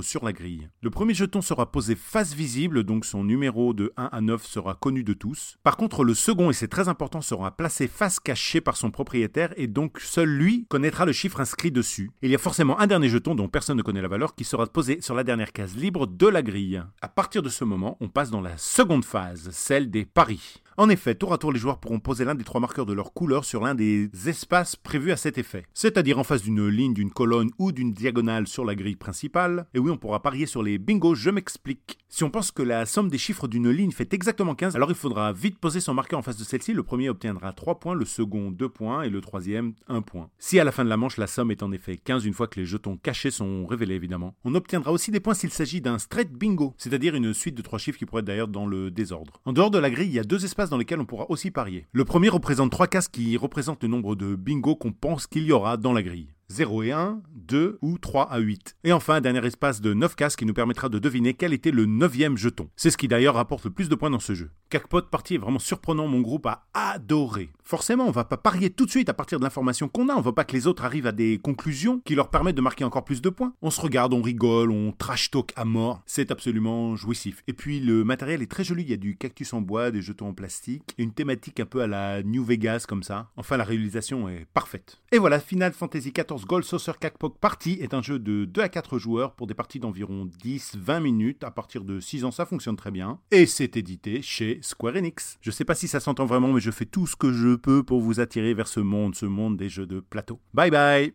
Bye bye Jérémy, à la semaine euh, pro... non pas à la semaine prochaine. La semaine prochaine c'est vacances euh, et on n'a pas enregistré d'émission d'avance, désolé. On, essaiera pour les vacances de printemps, promis. Euh, bref, donc pas d'émission la semaine prochaine, mais on se retrouve dans deux semaines. Euh, je m'attendais pas à ce qu'un jeu estampillé Final Fantasy XIV soit aussi jeu de société que ça, mais c'est une c'est une bonne surprise. C'est une bonne surprise. On va continuer dans les histoires à raconter et les nouvelles façons de raconter des histoires. En tout cas, est-ce que c'est nouveau, est-ce que c'est pas nouveau, on va en discuter. C'est un peu c'est un peu toi qui as fait le programme de cette émission, Camille. hein. Voilà, on, on- on va le dire. hein. C'est- c'est- t'as- t'as- t'as- Mais non, mais parce que tu as, dégoté, enfin, t'as as, J'ai cherché, euh, ressorti des perles et celle-là, moi, j'avoue que j'avais pas vu passer. Ouais. Ça fait déjà deux semaines que tu nous en parles. Ouais. Euh, et ça s'appelle Not for Broadcast. That could be catastrophic. The catastrophe is that they're succeeding. Listen, now, I know you've only come in to clean up the place, but I've got a to run the news tonight. But today is day one of a new future. Nothing, Jeremy. We're still vassal slaves, we're just in prettier cages. Very own Patrick Bannon live at the first. My goodness, that must have been quite a shock. Hello, Mr. Donaldson. Alors euh, pour, euh, pour les quelques auditeurs qui n'en peuvent plus de Patrick qui parle de FMV, À chaque semaine. il y a, y a un lobby, euh, Changer de podcast, quoi. changer de euh, déjà changé de podcast. J'avoue que secrètement, je, je mène un lobby pour le retour en force de la full motion vidéo qui va reprendre le pouvoir dans le jeu Non, vidéo, mais- je pense à terme. On y reviendra, vous verrez, dans demi- Bah, en 2030. déjà, euh, Mais on non, en parle mais beaucoup, là, Patrick, donc, euh. Patrick, on est dedans. Mais on y est, ouais. Mais c'est On chouette. n'a parce que- jamais autant parlé de sais- FMV que depuis six mois. Tu sais, euh, je pense que mon mois de 1993 serait ravi et applaudirait. voilà, donc je suis, euh, je suis content pour lui. Je passe le bonjour d'ailleurs. Note for. Il faut lui dire que la 3DO va Oui, pas fonctionner ouais. parce que c'est vrai que j'y croyais Oui. beaucoup à l'époque, mais elle n'a pas fonctionné. Mais des belles choses arrivent quand même. Tiens le coup, tiens le coup. on, lui dira, on lui dira, il, il nous écoute. Euh, Not for Broadcast, Not for Broadcast, c'est euh, donc c'est un jeu de, de FMV. On va on va manipuler des images et on avec une ambiance. euh, du FMV avec une ambiance euh, années 80, on va le dire. Donc du coup, Ouais, anglaise la années parole. 80, ouais. euh, Dystopique. euh, Dystopique. Dystopie années 80, régime dictatorial, euh, dictatorial. On se retrouve aux platines de- de- de- d'un poste de montage vidéo en direct. Mhm. Euh, on est chargé un Une en- régie en fait. une régie vidéo. D'ailleurs, c'est bien foutu parce qu'on a une vue subjective et puis on a, on a différents spots comme ça dont, avec le- les touches, on peut se tourner, on répond au téléphone. Donc on a une appréhension de l'endroit, c'est-à-dire qu'on est vraiment conscient de- d'être devant un poste, euh, euh, comment dire, de, de- de- de régie Mm. euh, vidéo. Et puis c'est parti. En fait, on arrive un peu par catastrophe là-dedans. On précise, hein, euh, pour l'instant, on a un accès à trois, euh, à trois, euh, comment dire, trois premiers chapitres. C'est une première partie du jeu pour l'instant uniquement, un early access. Alors oui, c'est Euh, pas un jeu par épisode, c'est un early access. Voilà, c'est une partie, le- première partie. Les, les développeurs le disent euh, d'ailleurs en, en- en toute fin d'expérience. Ils nous donnent rendez-vous pour la suite et donc voilà, ils attendent les commentaires des joueurs d'ailleurs. Euh, donc on est aux commandes de ce, de ce poste de montage et puis c'est parti, la vidéo s'enclenche et puis là, bah, on apprend. C'est-à-dire que c'est plutôt bien fichu. Je trouve c'est qu'on, en fait, on a beaucoup de, de paramètres à gérer pendant la partie parce qu'on a plein de mécaniques à, à- à- à gérer. Donc on a évidemment, on a quatre euh, flux vidéo euh, qui sont qui sont en simultané et puis on doit jongler, on doit jongler entre les les, les, les- comment dire les, les- les points de vue qui vont être diffusés euh, à l'image. Donc ça, ça paraît simple, c'est-à-dire qu'on va cadrer. C'est génial, c'est quand tu lances, moi je suis pas du tout monteur vidéo, c'est pas du tout mon métier. Je respecte ça, mais c'est pas du tout mon truc. Mais tu retrouves tes réflexes de consommateur télé, c'est que tu sais ce qu'il faut à peu près faire, c'est-à-dire que tu crois savoir parce qu'évidemment c'est un métier, mais tu dis ah bah tiens là je vais mettre, je vais mettre un plan général, oh je vais recentrer sur lui. En fait c'est assez instinctif parce que je pense que le jeu rebondit aussi sur ta culture télévision, euh, ta culture de, tout ça, et puis évidemment ce- cette ambiance un peu années 80 qui fait que tu te sens dans ton jus immédiatement. Alors ça paraît simple au début, tu jongles. Quand un personnage euh, parle, hop, tu, tu le mets en, plein cadre, hop, tu, tu, tu, tu, tu, tu- tu zappes comme ça entre les, entre les, les caméras, et puis ça se complique peu à peu, c'est-à-dire que le jeu va commencer à t'ajouter des, des, des, des éléments de gameplay peu à peu, il va falloir par exemple couper des gros mots, tu as un beeper quand... Alors là, c'est bien fichu, c'est que tu as un flux, en fait, tu as plusieurs flux vidéo, tu as, un vu- t'as un flux avec quelques secondes d'avance avant de passer en direct, Mm. donc tu sais quand un gros mot va être dire, va être dit. Par contre, il faut vite réagir, appuyer sur le bouton qui fait le, le zapper pour pas que le, le mot passe à l'antenne. C'est quoi que des talks que tu, que tu Alors, gères? tu as plusieurs, t'as plusieurs reportages en fait, tu as plusieurs choses. Tu as des talks, tu as, jamais noté, tu as ça, tu as un reportage. que- que- que- bah, on est dans un univers, euh, comme tu dis, dystopique, avec euh, une sorte de- d'absurde latent qui est toujours là, euh, Mm. aussi bien dans les talks où tu as des personnages complètement fous qui, qui parlent entre eux. Tu as, la couverture d'un, comment dire, d'une sorte de, de- de compétition sportive, mais où les règles changent à, à ch- à chaque instant. C'est incompréhensible. Là pour, c'est- là, pour le coup, c'est du pur Monty Python. ah mais c'est Ouais. complètement, ouais, c'est complètement fou. T'as voilà, t'as as plusieurs contenus différents comme ça, mais avec toujours cette problématique de gérer tes caméras.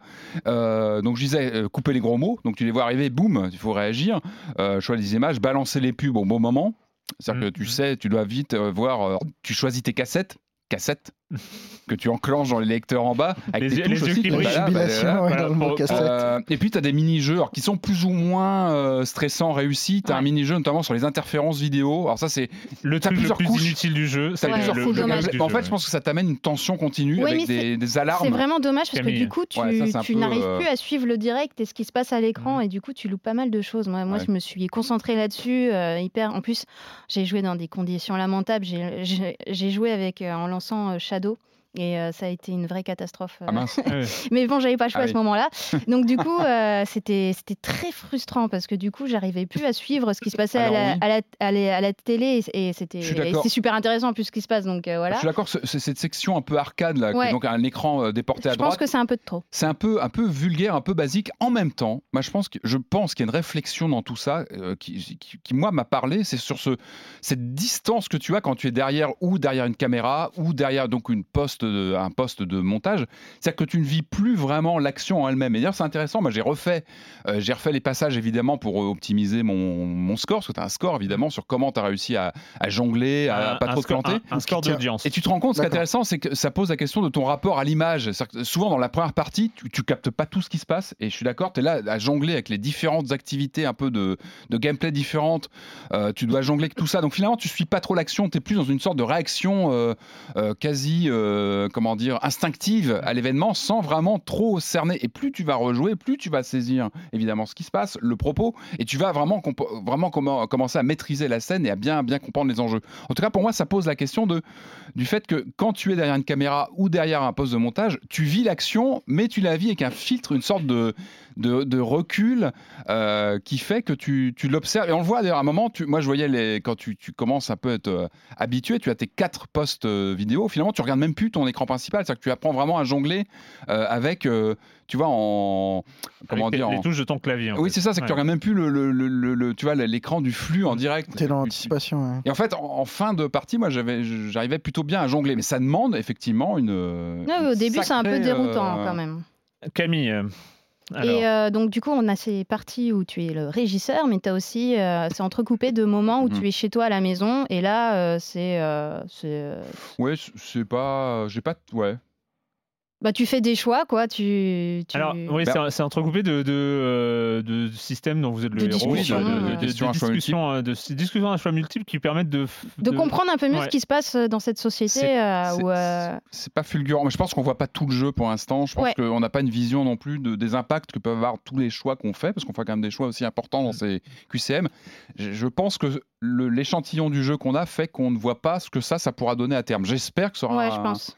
vraiment un, un- un jeu. Ça sur- un peu de Le consistance jeu, au c'est juste être un bon fonctionnaire en fait. C'est Ouais, bah, bien la son Papers. Please, Ouais. Papers, Please, évidemment. Surtout que tu as des. Ce qui est, ce qui est amusant, c'est sauf que Papers, Please, il y avait des moments où tu avais envie de laisser passer les mecs et t'essayais de. Ah Bah là, tu as un événement, Là, justement, la couverture ça de l'événement un- sportif où tu as des, comment dire, as des manifestants qui, qui interviennent et là, on te demande de couper, en fait, de, de cadrer pour pas les voir, en fait. Hmm. Il faut absolument pas qu'on les voit, donc c'est à toi de, de- de jongler, mais évi- évidemment, tu te poses la question qu'est-ce que je fous là?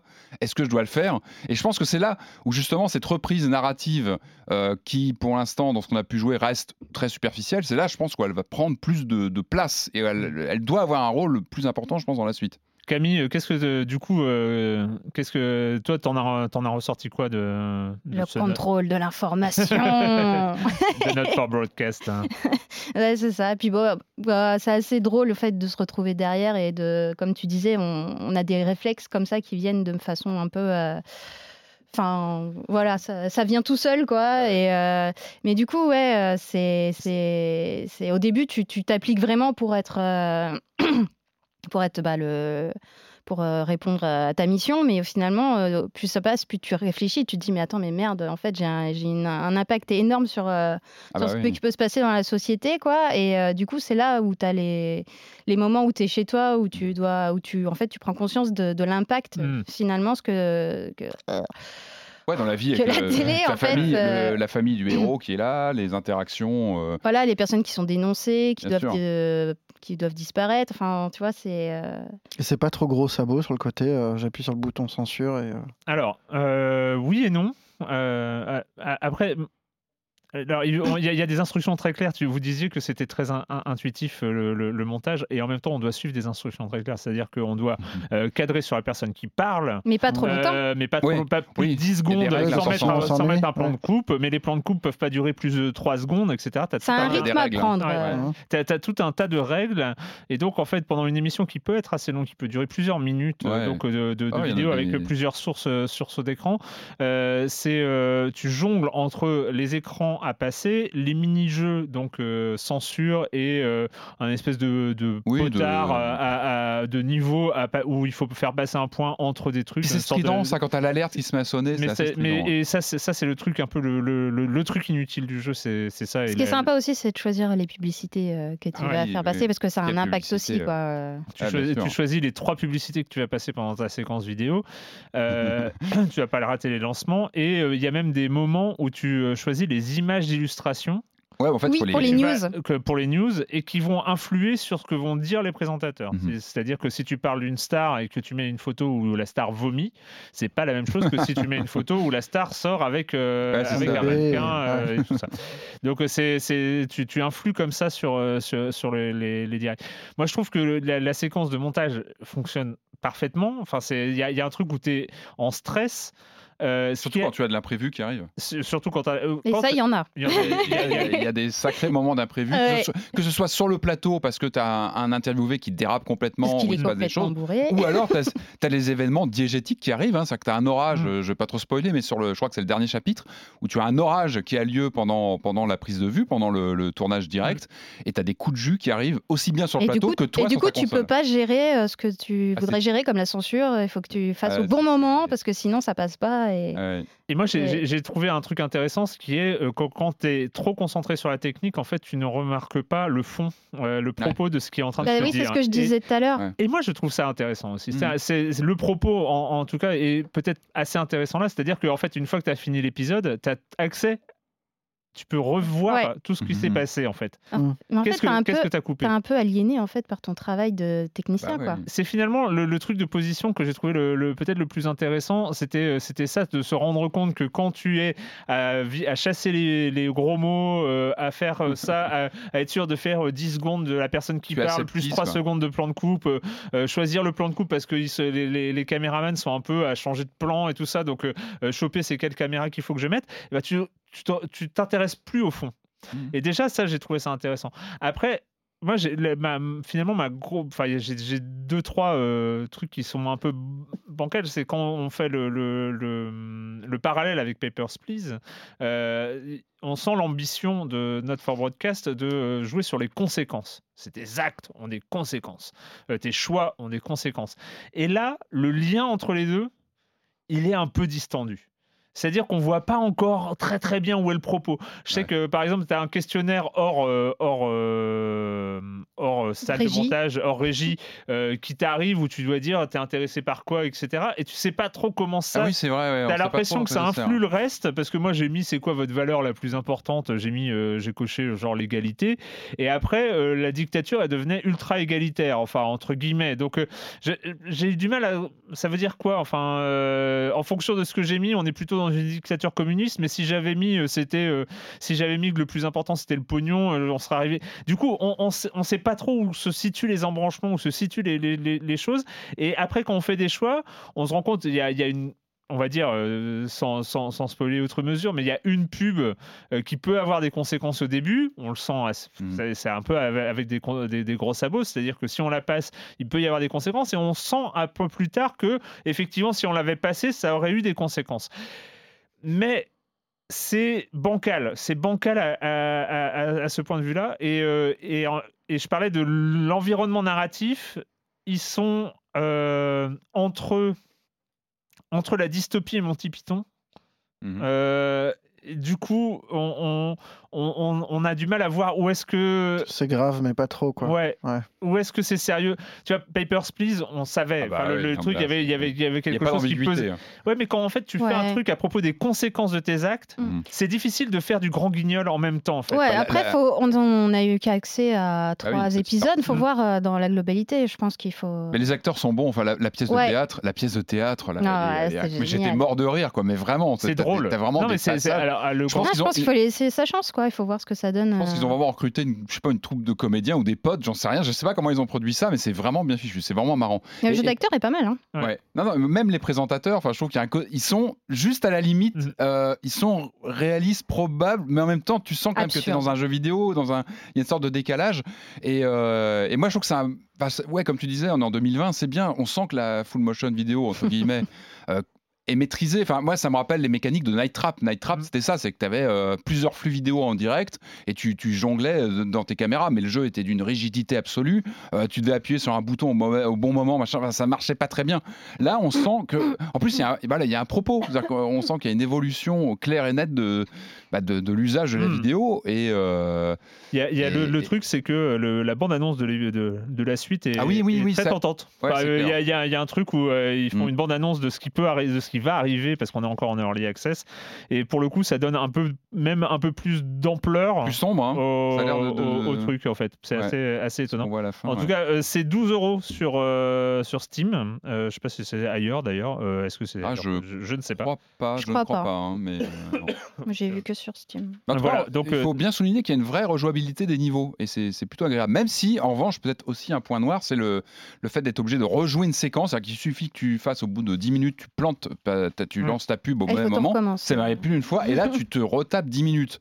Alors là il faut être dans le truc, c'est-à-dire que où tu aimes et tu dis bon allez j'optimise, euh, ou si tu accroché tu, tu essaies d'optimiser ta séquence, ça peut ça peut vraiment être décourageant et, euh, et saoulant pour ceux qui seront euh, voilà qui seront pas vraiment rentrés dans, dans, dans le dans l'expérience. En tout cas, une manière intéressante d'essayer de raconter une histoire, en tout cas, et de, de ça- c'est sur ce truc d'interactivité que je trouvais ça intéressant. c'est- Ouais, le concept ouais. est vraiment pas mal. ouais. Bien sûr. euh, Même si effectivement unique. ce mini-jeu à droite là, Ouais. il est, il est- Frustrant. Puis l'alerte, mais rien que l'alerte quand t'as le bruit, tu dis mais qu'est-ce qui se passe? Alors ça, ça, ça amène du stress et je pense que ça fait ça participe à l'expérience, mais c'est- vraiment le, le point noir pour moi effectivement. Et en, et en plus je vois qu'on est d'accord, donc je ce, Oui, ce n'est pas que Tout moi à fait. ce, ce passage là. On change d'ambiance. Et si on allait faire du camping au bord de la plage? Oui, il y a un. On change d'ambiance, non? On change pas d'ambiance? Euh, C'est dans full motion vidéo ou pas? Pas du tout. Bon. Ça s'appelle Wide Ocean Big Jacket.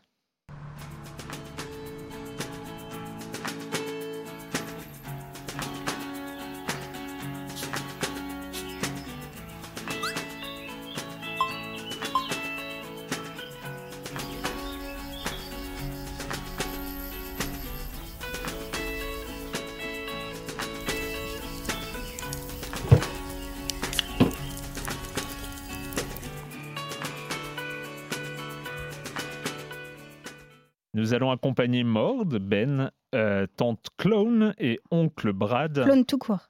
Hein? Clone tout court. Oui, c'est vrai, pardon. Clone. J'arrête pas de tousser, je suis désolé si, vous en- si, si- si ça vous gêne à, à- à- à l'audio. Euh, en camping, euh, dans un petit jeu, euh, donc Wide Ocean Big Jacket, euh, développé par Turn Follow, Camille. Alors, euh, ça va? C'est février, on est tous malades. Ouais. C'est ça, pardon, excusez-moi. Là, c'est un Donc, jeu, on a deux jeunes ados qui ont 12 ans, quelque chose comme ça, 13, qui, euh, qui partent en camping avec euh, l'oncle et la tante de la jeune fille. Mm. Sauf que euh, ils ont oublié leur, euh, leur passe, je crois, pour arriver, euh, pour pouvoir rentrer- pénétrer dans le, dans le camping. Et du coup, euh, du coup ils, doivent, euh, ils doivent faire du, du camping un peu euh, sauvage. Et euh, donc voilà, c'est pour situer. non, je crois qu'ils finissent par payer, ils arrivent, ils Ouais. arrivent dans, le, dans le lieu de, de- Ouais, mais il y a une discussion au début où effectivement. Est-ce qu'il faut qu'on ouais, ouais, Est-ce qu'il faut que. Enfin, Hmm. Enfin, le ton est donné, quoi. C'est euh, vraiment très, très, très drôle. Et euh, euh, je sais pas. Toi, tu as plus joué que moi. Ouais. oui, je, je suis- je suis. euh, alors, c'est une expérience euh, très courte, on va dire. C'est en- entre une heure, une heure et demie, une heure et demie. Euh, euh, donc c'est ça, c'est une sorte de sortie en famille avec Mord, donc qui est la, la jeune ado, qui a 13 ans, et Qui est son super tordant. et son petit copain, bon, son ami d'enfance qui est devenu petit copain parce qu'ils avaient envie d'être petits copains. Enfin voilà, ils avaient. C'était le moment, quoi. Ben, et donc avec les l'oncle et la tante, enfin la tante et son et son et son mari. Euh, et donc tout, tout ce beau monde va en camping et en fait juste c'est- fou parce que c'est euh, en termes de, de structure de gameplay, on est dans l'héritage direct euh, de Kentucky Route Zero. Ça n'a pas du tout la même ambiance. C'est euh, très léger. Ça a un côté, ça a un côté presque sucré en fait. Ouais, c'est très feel good. ouais, y a, où on accompagne comme ça, on, on vit des petites scénettes familiales qui sont très très bien écrites, très courtes. Mm. On n'a pas de, c'est pas du tout verbeux. C'est des petits dialogues, c'est des petits, petits, des, des- des petites séquences. Ouais, euh, c'est du tac au tac. dans, euh. dans un univers, et c'est là où ça rappelle aussi un petit peu euh, Kentucky Route Zero, c'est-à-dire un univers d'aplats de couleurs, euh, de, simili- de 3D aplati, comme ça, je sais pas, ça doit avoir un nom en, graphisme, mais je l'ai pas là, euh, où euh, tu te promènes dans la nature, dans une nature très stylisée, mais très colorée. tu es au bord de la plage, dans la forêt, euh, en- dans, dans un sentier, dans- sur un sentier de randonnée, et tu as plein de petits passages. Et là, les, les personnages discutent, tu choisis, as le choix généralement entre deux ou trois réponses et ça avance, ça fait, ça, ça avance comme ça. Cette petite histoire qui est juste un week-end en camping, C'est tout simple. où, euh, où ça va parler, ça va parler de quoi? Ça va parler de l'enfance, ça va parler du couple, ça va parler euh, de, de- de- de petits sujets comme ça de, de- de- de la vie quotidienne, mais excellemment bien mis en scène, excellemment bien raconté, Bien ryth- écrit. hein. rythmé parfaitement, c'est-à-dire que tout est tout s'emboîte très bien. Euh, c'est dans, dans une expérience. Alors c'est que en anglais. Est-ce qu'il y a du gameplay? Euh, bah il y a du game. Question de troll, pardon. Non, Bah, Quelle en fait, vulgarité tu, Quelle vulgarité, tu, tu joues la caméra, en fait, tu es avec eux, tu es assis avec eux autour du feu, euh, tu joues la caméra de te diriger vers telle personne ou voilà pour les faire parler. Et des fois, tu, euh, tu, tu gères euh, un personnage pour le faire avancer de Ouais. quelques pas pour qu'il interagisse avec, euh, par exemple, le, le feu de camp ou la tente, enfin ce genre de choses. Et, euh, mais du coup, oui, voilà, il n'y a, pas- il y a pas de gameplay. euh, c'est c'est surtout du dialogue et euh, de l'observation euh, dans l'environnement, quoi. Et c'est là où la force de l'interactivité, la force du truc, c'est que en prenant ce contrôle-là euh, très léger sur euh, les protagonistes, sur euh, la mise en scène, sur ce genre de choses, eh ben on est impliqué. Euh, beaucoup plus que si on avait eu à, à voir un épisode de série. Ça aurait Mm. pu être un, un- tout- tout- complètement un, un Bah, épisode ça, je trouve de que le série. placement de la caméra est intéressant parce qu'il se place vraiment à la hauteur des, des personnages à Ouais. chaque fois, qu'ils soient Ouais. assis, Ouais. debout, enfin c'est ou dans la voiture. Avec eux dans la voiture. Au début, je me disais bah tiens, je suis un autre personnage. euh, Et en fait non, en fait t'es juste la caméra, mais t'es vraiment impliqué dedans, quoi. T'es avec eux. Et, euh, et donc, alors voilà, pour une expérience d'une heure et demie, il n'y a, pas, euh, il y a, il y a pas énormément de, de choses ni de révolutions à, à- à signaler sur Wide Ocean Big Jacket, sinon que euh, c'est une pépite narrative, c'est vraiment un, un petit moment, un, un petit, euh, une perle, quoi, Ouais. qui est, qui est, euh, bien finie, c'est structuré, c'est. Il y a aucune lenteur. il y a aucun- ouais, enfin, c'est- tout est bien rythmé, quoi, en fait. et ça se termine parfaitement, c'est trop bien. Enfin, même la, la- alors sans, je spoil rien du tout, mais la, la dernière euh, petite scène où il y a un peu plus de choix que d'habitude arrive clôt l'expérience de manière parfaite et, euh, et franchement euh, les gens de Turn Follow donc là c'est tout juste c'est 6,60€ euh, donc ça même pas 7 euros sur, PC, sur Switch, sur sur, PC et Xbox, Switch. je crois. et, euh, et, et tout est tout est bien c'est un, un vrai un- C'est un jeu qui fait du bien. Ouais, tu disais feel good, ouais, il y a un côté comme ça en fait. Mm. Et, et, euh, pour le coup, c'est très drôle et la- l'ado euh, l'ado Mord est un Elle est incroyable. super Elle est personnage. mordante. C'est un, un super personnage principal. Euh, on va enchaîner, on va enchaîner très vite. bah, voilà, pour, euh, on va finir euh, tous ces, tous ces, ce petit voyage dans la narration avec un système narratif finalement peut-être un peu plus classique, hein, qui vient d'un peu plus loin. On est dans le, on est dans deux visual novels. On va commencer par le premier, euh, dont euh, l'environnement à lui seul est original. Ça s'appelle Coffee Talk.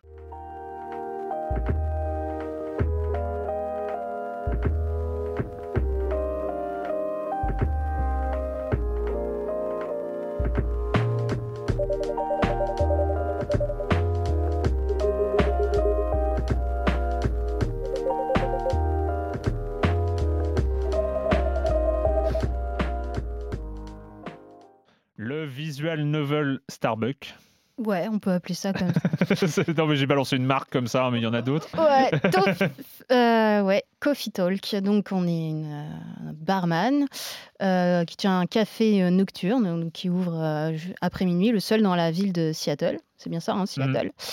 Euh, et du coup, euh, on a des clients qui, qui viennent s'installer au bar et qui commandent de- des boissons. Donc, on a tout à, fur et à mesure, on apprend des nouvelles boissons euh, avec des ingrédients des fois un peu improbables où tu fais des découvertes, tu fais Mm. tiens, tiens, c'est étrange, pourquoi pas? Enfin, moi, j'ai noté quelques recettes que j'ai envie d'essayer maintenant.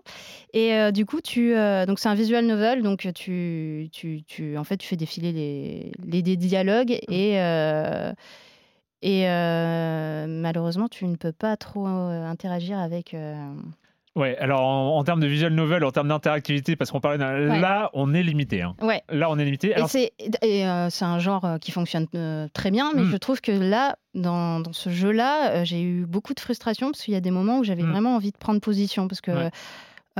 il y a au début, ça, commence souvent sur des discussions très légères, euh, voilà, sur les, sur les boissons ou sur, euh, enfin, sur des choses euh, tout à fait anodines. Et au fur et à mesure, euh, les personnages vont, vont se rencontrer. il va y avoir donc parfois des frictions ou des, des, des propos un peu plus, un peu plus sérieux et, et euh, des discussions complètement, euh, enfin très profondes en fait, sur les relations humaines, sur, euh, sur le crunch dans le jeu vidéo, ce genre de choses.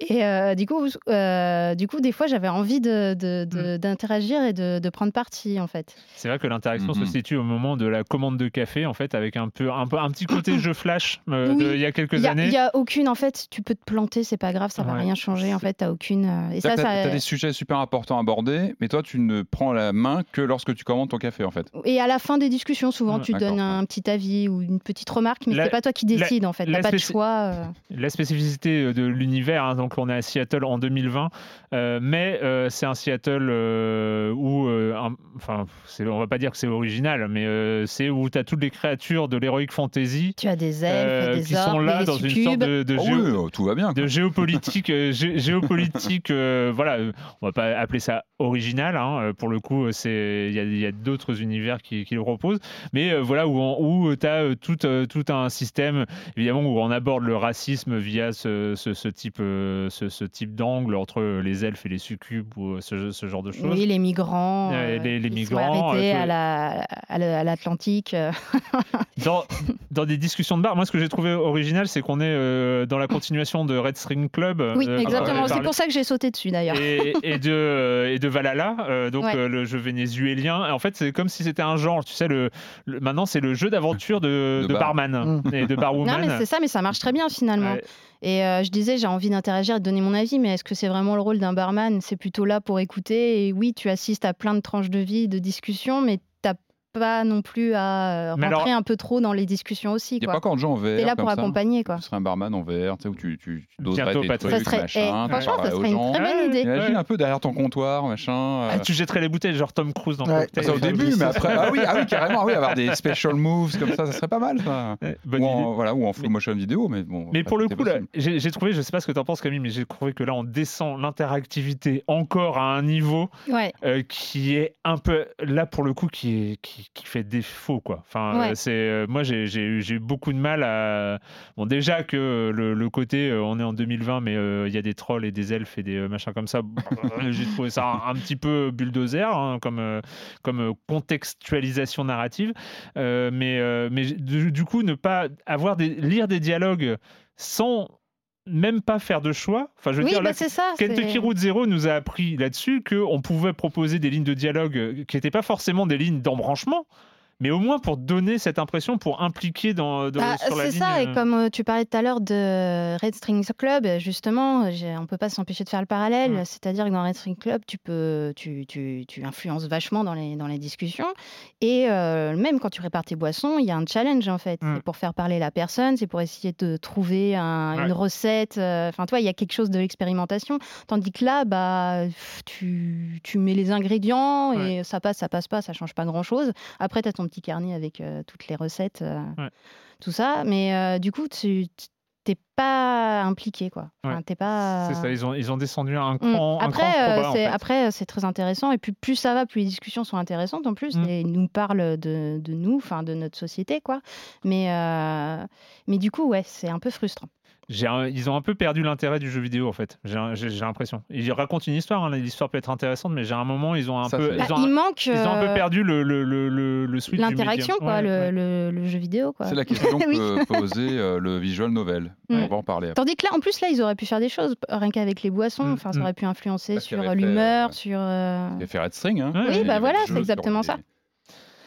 Ça s'appelle Coffee Talk. C'est euh, un peu moins de 11 euros euh, sur, sur, sur euh, PC. PC et Switch. Ouais. C'est la Switch, c'est tout le temps. hein. Euh, moi, en ce moment, je suis à fond sur la Switch. Et on va finir cette émission euh, toujours donc sur du visual novel, mais là bien différents, euh, quand même très très différents. Les mots sont bien choisis. On est, on Bien est, chez, on est chez Spike Chunsoft. Hein. Ouais. Euh, Spike Chunsoft, vous les connaissez, on en a parlé euh, plusieurs fois ici. C'est la série notamment Danganronpa. Euh, donc on est sur du truc un poil barré. Ouais, ouais, on peut le dire, ouais. Un poil barré Mais génialissime. On écoute Shibuya Scramble.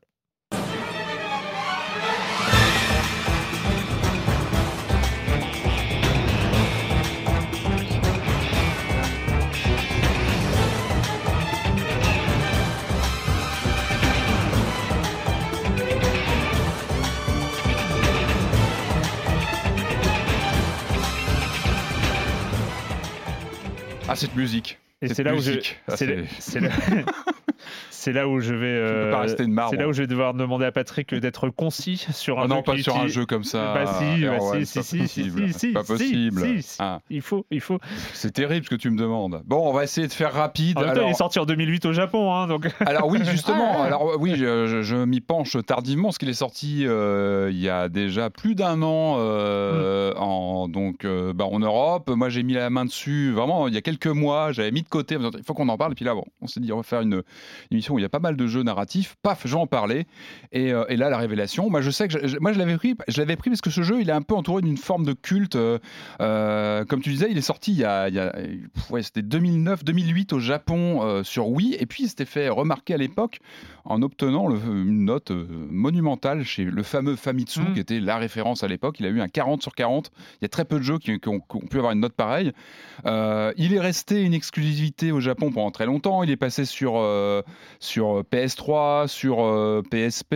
Il a eu même une version Android, je crois, en 2011. Mais il a fallu attendre 2018 donc pour qu'il arrive en Occident. Il est un petit peu sorti euh, en catimini. Donc, si vous le trouvez, euh, jetez-vous dessus parce que ça, ça vaut le détour. Alors, c'est quoi? pe- Petit point, il est cher. Il est cher. Alors moi, Steam, il est à 50 balles. Écoute, moi, j'avais trouvé en physique euh, beaucoup, beaucoup moins cher Ouais. il y a quelques mois. J'ai Hmm. eu un coup de chance. Donc euh, voilà. Donc euh, alors, on parle de quoi? Bah, On parle d'un visual novel, mais, mais à la sauce, mais à la sauce live. C'est-à-dire qu'on n'est pas sur du, du jeu en full motion vidéo. Je ne suis pas obsédé que par ça. Il y a d'autres alternatives pour montrer et shooter le réel dans un jeu vidéo.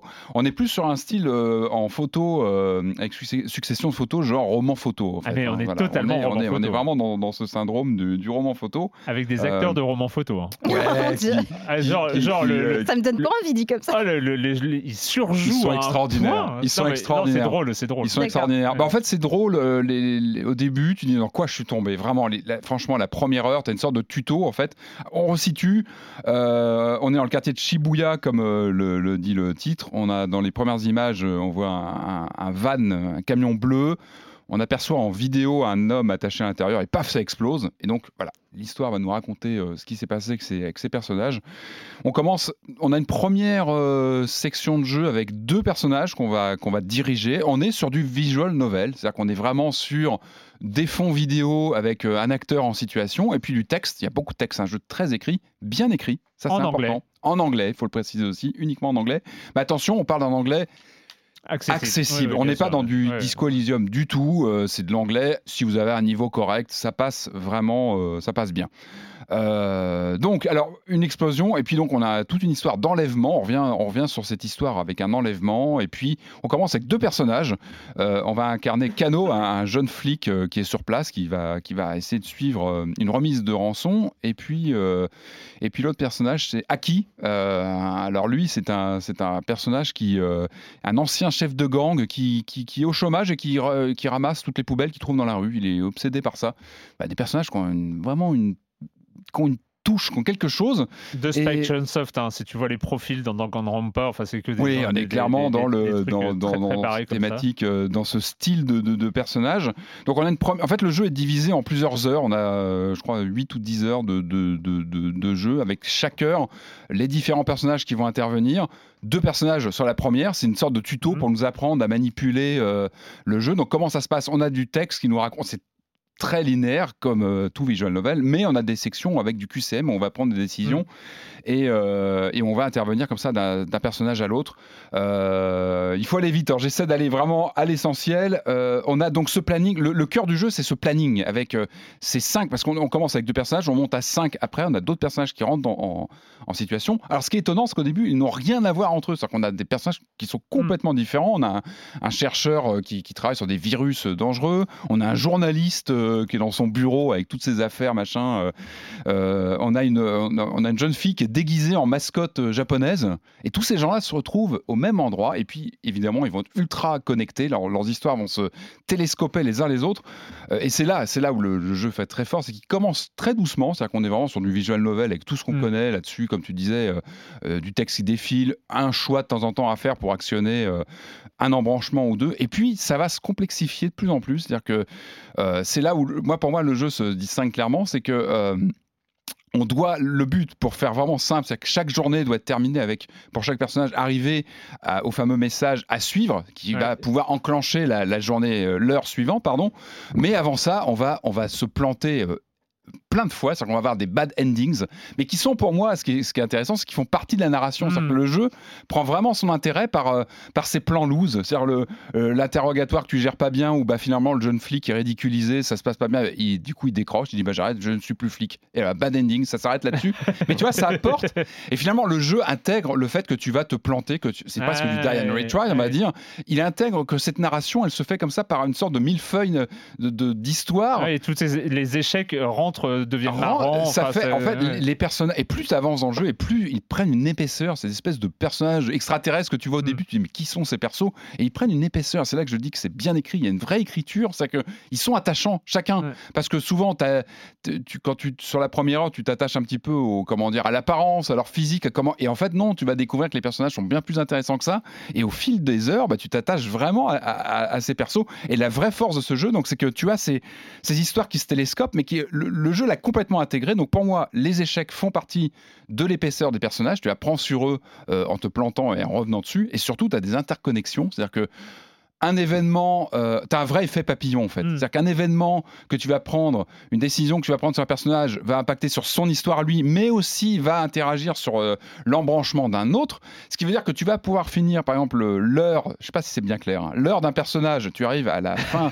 de ce qu'il doit faire, Ouais. euh, mais on va te dire, bah écoute, tu as réussi avec lui euh, jusqu'à ce passage-là, mais tu peux revenir en arrière, c'est-à-dire que tu as cet organigramme, tu reviens comme ça, tu jongles comme tu veux dans l'organigramme à l'heure près, euh, c'est divisé en, les heures divisées en passages, tu vas pouvoir re- re- re- changer son action euh, pour euh, avoir une action sur un autre personnage, par effet de domino et de, de, cause et conséquences. C'est une sorte d'arborescence narrative visuelle comme ça, sur laquelle tu peux euh, jouer, tu peux rejouer des embranchements qui, qui te convenaient Et du coup, ou, c'est une sorte de Rubik's Cube. Ouais, parce que comme un Rubik's Cube, tu vas avoir un- un- une partie Mhm. qui, qui s'enclenche. bah, il faut que tu trouves tous les enclenchements, enfin que tu, que tu, euh, que tu déclenches Alors pour ces alors tu, tu en as qui, qui sont qui sont pas, obli- pas obligatoires, mais évidemment si tu veux tout retourner, tu es obligé de, de farfouiller en tous les sens. Mais tu as aussi des, des passages où tu es obligé de revenir en arrière, c'est-à-dire que tu vas finir avec un personnage, tu vas revenir en arrière pour le débloquer, pour aider un autre à avancer en fait. Ouais. Donc finalement ils sont tous liés ces personnages.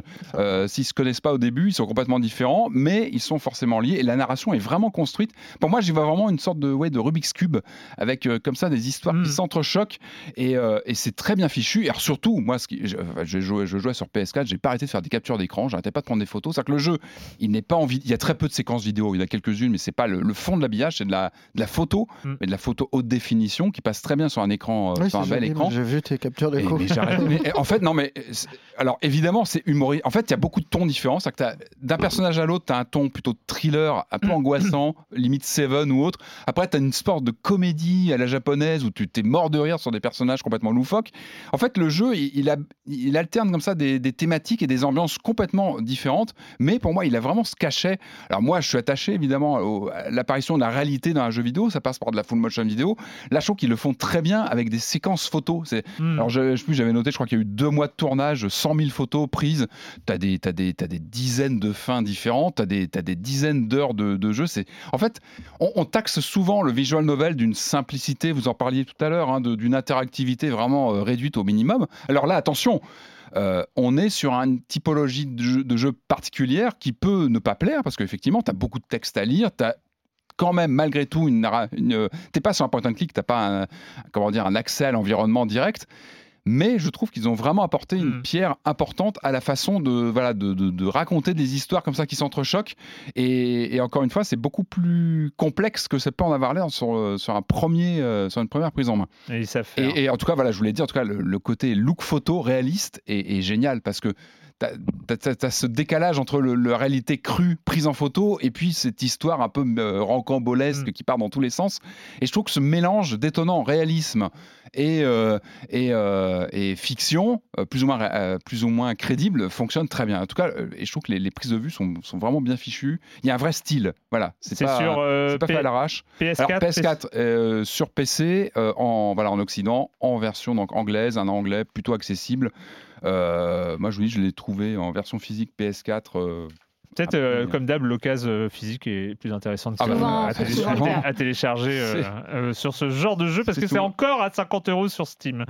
Ouais, là dans ce cas-là oui c'est clair que. Mais en tout cas c'est une bénédiction qu'il soit quand même sorti. Je crois que C'est c'est vrai. Core Media qui l'a fait, qui, qui l'a sorti en Europe parce que c'était un ovni qui avait vraiment sa réputation et Et là, pour le coup, qu'il n'y a pas hyper eu d'héritier. Hein, le visual novel, le roman photo. Bah, je en- crois pas. Peut-être qu'au Japon, t'as t'as voilà. peut-être plus, hein, mais... Mm. mais en tout cas, c'est original. Je trouve que... en plus, ça a toujours une petite dynamique. Hein. Tu as, des mouvements dans l'image. Ça a beau être des images fixes. Déjà, elles sont plutôt bien léchées. Et tu as toujours des petits mouvements. Et la musique. La musique. La musique. Est... On a entendu. T'as des, envies- t'as- des vrais trucs de musique, t'as des bruitages. Enfin, vraiment, euh, une narration intéressante. Si vous le trouvez à bon prix, allez-y. Moi, je le, je le recommande. 428 Shibuya Scramble. Euh, c'est fini cette semaine avec le jeu vidéo. Waouh je, regarde, je ne regarde plus ma montre. Euh, et la question rituelle à laquelle vous n'allez pas échapper. Et quand vous ne jouez pas, vous faites quoi, Camille? Euh, moi, j'ai commencé le regard féminin, une révolution à l'écran de Iris Bray. Donc, euh, je pense que autour de cette table, on sait ce que c'est le male gaze. Yes. Qu'on en parle beaucoup dans le jeu vidéo, c'est cette façon de, de filmer euh, selon un point de vue masculin, hétéro, où on objectifie un petit peu la femme, on la morcelle euh, pour le susciter du désir. euh, voilà. Et du coup, là, c'est un peu le contraire, c'est le female gaze. Et donc, non, ce n'est pas des femmes qui filment, ce n'est pas non plus des, une Des du corps masculin, c'est pas l'inverse. C'est euh, une autre approche euh, qui euh, voudrait re- remettre un peu à plat les, les jeux de pouvoir et où la, la personne filmée ne serait plus un simple objet, mais sujet et consciente de- du désir qu'elle suscite. Donc voilà. Et c'est bien Oui, j'ai commencé, c'est très bien. Après, parler, à part c'est euh, des théories euh, qui viennent du cinéma, mais Mm. qu'on peut appliquer à d'autres médias comme le jeu vidéo, par exemple. Patrick. euh, Deux mots cette semaine. Deux mots. Oula. Doom Annihilation. Et ouais. What? Et je l'ai vu. C'est le dernier film Doom qui est, qui est- qui est- Mais qui est non sorti, réalisé par un certain Tony Giglio. Euh, alors, il s'est fait Le complètement allumer ce film. Il s'est fait allumer dans tous les sens. Alors, alors on va. N'est-ce pas un peu justifié? Alors c'est pas bon, c'est pas bon, euh, et c'est, mais c'est surtout frustrant en fait. C'est surtout, surtout frustrant parce que, alors c'est vrai que depuis, euh, depuis la sortie de ce film euh, qui, qui, qui, qui- qui ne fonctionne pas, qui est raté, c'est vrai que le, le- le- le film de 2005 est un peu porté. Oui, c'était bien le Doom de 2005. Alors moi, c'est plaisir coupable, attention, plaisir coupable Oui. avec la vue en subjective à la fin de la séquence, etc.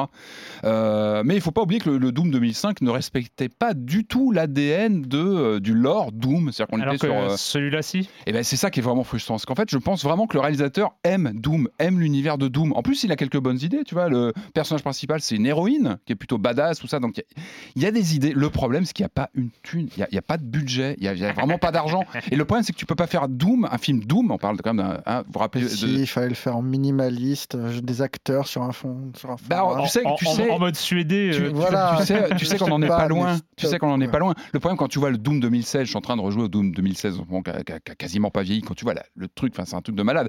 Là, tu peux pas tourner un film avec deux, cou- deux Mais couloirs. Est-ce qu'il euh, faut tourner un film tout court? Ouais, Moi, j'y crois. euh, Faut. prête? Alors moi, pour tout vous dire, j'y ai pris un plaisir euh, plus ou moins assumé, que j'assume quand même ce matin, je, je vous en parle, Euh, parce que je, je pense vraiment que le mec a compris ce qu'était Doom. Le problème, c'est qu'il a pas une thune et que du coup, mais même le, le- le- le démon à l'écran, il est vraiment caoutchouteux, quoi. C'est-à-dire que limite, tu vois la, la- la- la fermeture éclair dans le dos. Et c'est dommage parce que tu as une séquence pareille à la fin qui est plutôt Et Tu réussie. la verrais, ce serait mieux. De La vraie fermeture éclair, si tu voyais la- Ouais. la fermeture éclair, et les jambes, et ça serait Mais là, je probablement pense vraiment mieux. qu'ils ont tout les, effets euh, qui restaient plaisir, du, film de 2005. Mais euh, en tout cas, bah, ce qui est dommage, c'est que même la, la fin du film ouvre sur ce que, ce que pourrait être Doom 2. Et donc, on est vraiment raccord avec les jeux au niveau thématique. Bon, voilà, il n'y a pas d'argent, malheureusement. Tu peux pas faire un film. Tu sens qu'il y a- il y, a un passage, il, y a, il, a son heure- il a son passage de gloire aussi, le film vers la fin. Tu as un petit passage bien fichu où tu sens que 80% du budget est passé dedans. Et du coup, bah, voilà, le reste du temps, il n'y a pas, il y a pas d'argent. Du coup, bah, Moi, je trouve ça étrange cette idée de vouloir adapter Doom en jeu vidéo. Oui. mais, c'est- mais moi, ça m'intéresse. Mais moi, ça m'intéresse. Moi, je le voir au théâtre.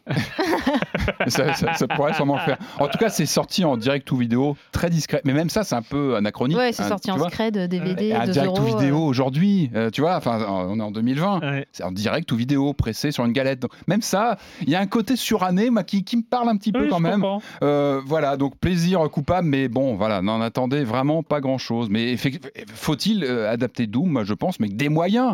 tu, tu- avec des moyens. Stop, débranchez Ouais, tout Marvel. tout l'argent de Marvel sur un film Doom. Tu mets tout dedans. On s'en fout. Des milliards. Et puis on rappelle qu'un Bethesda, c'est officiellement, euh, comment dire, euh, détaché de ce projet. hein. Sur Twitter, on, Ah on en avait parlé. Ouais. Nous ne sommes pas du tout investis dans le film. Allez, Nous viens. Parce que la bande-annonce. Ça, ça mettait déjà bien dans l'ambiance, faut reconnaître. Oh, Doom euh, Annihilation. Infi- Infinity Endgames. euh. Annihilation, d'ailleurs, c'est le nom du deuxième Mortal Kombat, qui était aussi une pépite. hein. Ah non, mais comme quoi, le Annihilation, faut, faut faire attention. Marius. Euh, bah, moi, j'ai pas fait grand chose. J'ai passé la semaine à Angoulême, c'était très bien. Ah bah, Euh, quand même. Pas Oui, j'ai fait plein de choses, Chanceux. mais, euh, mais, mais, euh, mais rien de très. Si, je peux vous recommander l'expo de Tsuge qui dure jusqu'en mars, qui est fait euh, par euh, Xavier Guibert notamment, qui, est, euh, qui travaille à l'édito de Ubisoft en temps normal et qui a fait un, un travail formidable euh, sur cette expo. Voilà. Cool. Et qui, dépasse le festival en fait. euh, Du coup. Ouais, il y a quelques expos comme ça qui durent un petit peu plus. euh, en vrai, il y en a qu'une, je crois. Ouais, pas la tienne en fait. Oui, moi j'avais une expo. Non, moi c'était. Mais non, c'est très bien. J'ai pas envie de. Hop, c'est fini. On tourne la page. Euh, Je bah, moi, je reste sur la BD parce que ça faisait longtemps que j'en avais pas lu et euh, j'ai eu l'occasion de, de le lire euh, ce week-end. C'est Prosélytisme et mort-vivant. Euh, Oh, j'adore le titre. Ouais. Prosélytisme et mort-vivant, c'est le nouveau, le, le nouvel épisode des aventures de Lapino euh, par euh, l'ai Lewis. Trondheim. Oh. Les aventures de Lapino. Oui, les aventures de Lapino, donc le héros bien connu de Lewis Trondheim, qui euh, là euh, par, euh, parcourt la France euh, accompagné de son ami de toujours Richard. hein, euh, euh, il accompagne, euh, un- une sorte d'agent de l'État euh, chargé de monter des temples athées. Mmh. Euh, voilà, euh, dans chaque ville. Donc, euh, il veut monter des temples athées parce que les athées n'ont pas, leur, ont pas de lieu pour eux et, euh, et tout ça. Mais enfin, c'est très drôle. le Hétéro Pride. non, mais c'est tout, tout tourne. Enfin, il y a, il y a- il y a- y a vraiment, c'est drôle parce que c'est du Trondheim. C'est, c'est, ça tient la route, euh, ça tient la route jusqu'au bout. Moi, je- c'est, c'est un vrai. Enfin, ça faisait longtemps que j'avais pas lu des, des choses comme ça, et c'est vrai que il y a ce plaisir comme ça d'ouvrir un livre. Tu sais que ça, enfin, ça, ça tient bien. C'est, Mm. c'est- Et si vous parfait. aimez Trondheim, lisez aussi le. Enfin, lisez. Achetez le bouquin d'entretien qu'il a donné euh, à Thierry Grunstein, euh, pareil Ah oui, à l'assaut, qui est chouette. Ah, il faut que Ça revient sur toute sa carrière. sur C'est plutôt drôle et bien sûr. Et il va falloir bientôt, je vous parlerai sans doute des nouveaux donjons parce que je les ai pas achetés, mais euh, je compte bien. Bien. Hein? Je te les passerai. Ouais, cool. Bon, on en parlera la semaine prochaine. Non, dans deux semaines. La semaine prochaine, il n'y a pas d'émission, c'est les vacances. Donc on se retrouve. Merci à tous. Merci pour cette très très longue émission. Mais on se retrouve dans deux semaines euh, sur Libération et sur les internets. Ciao.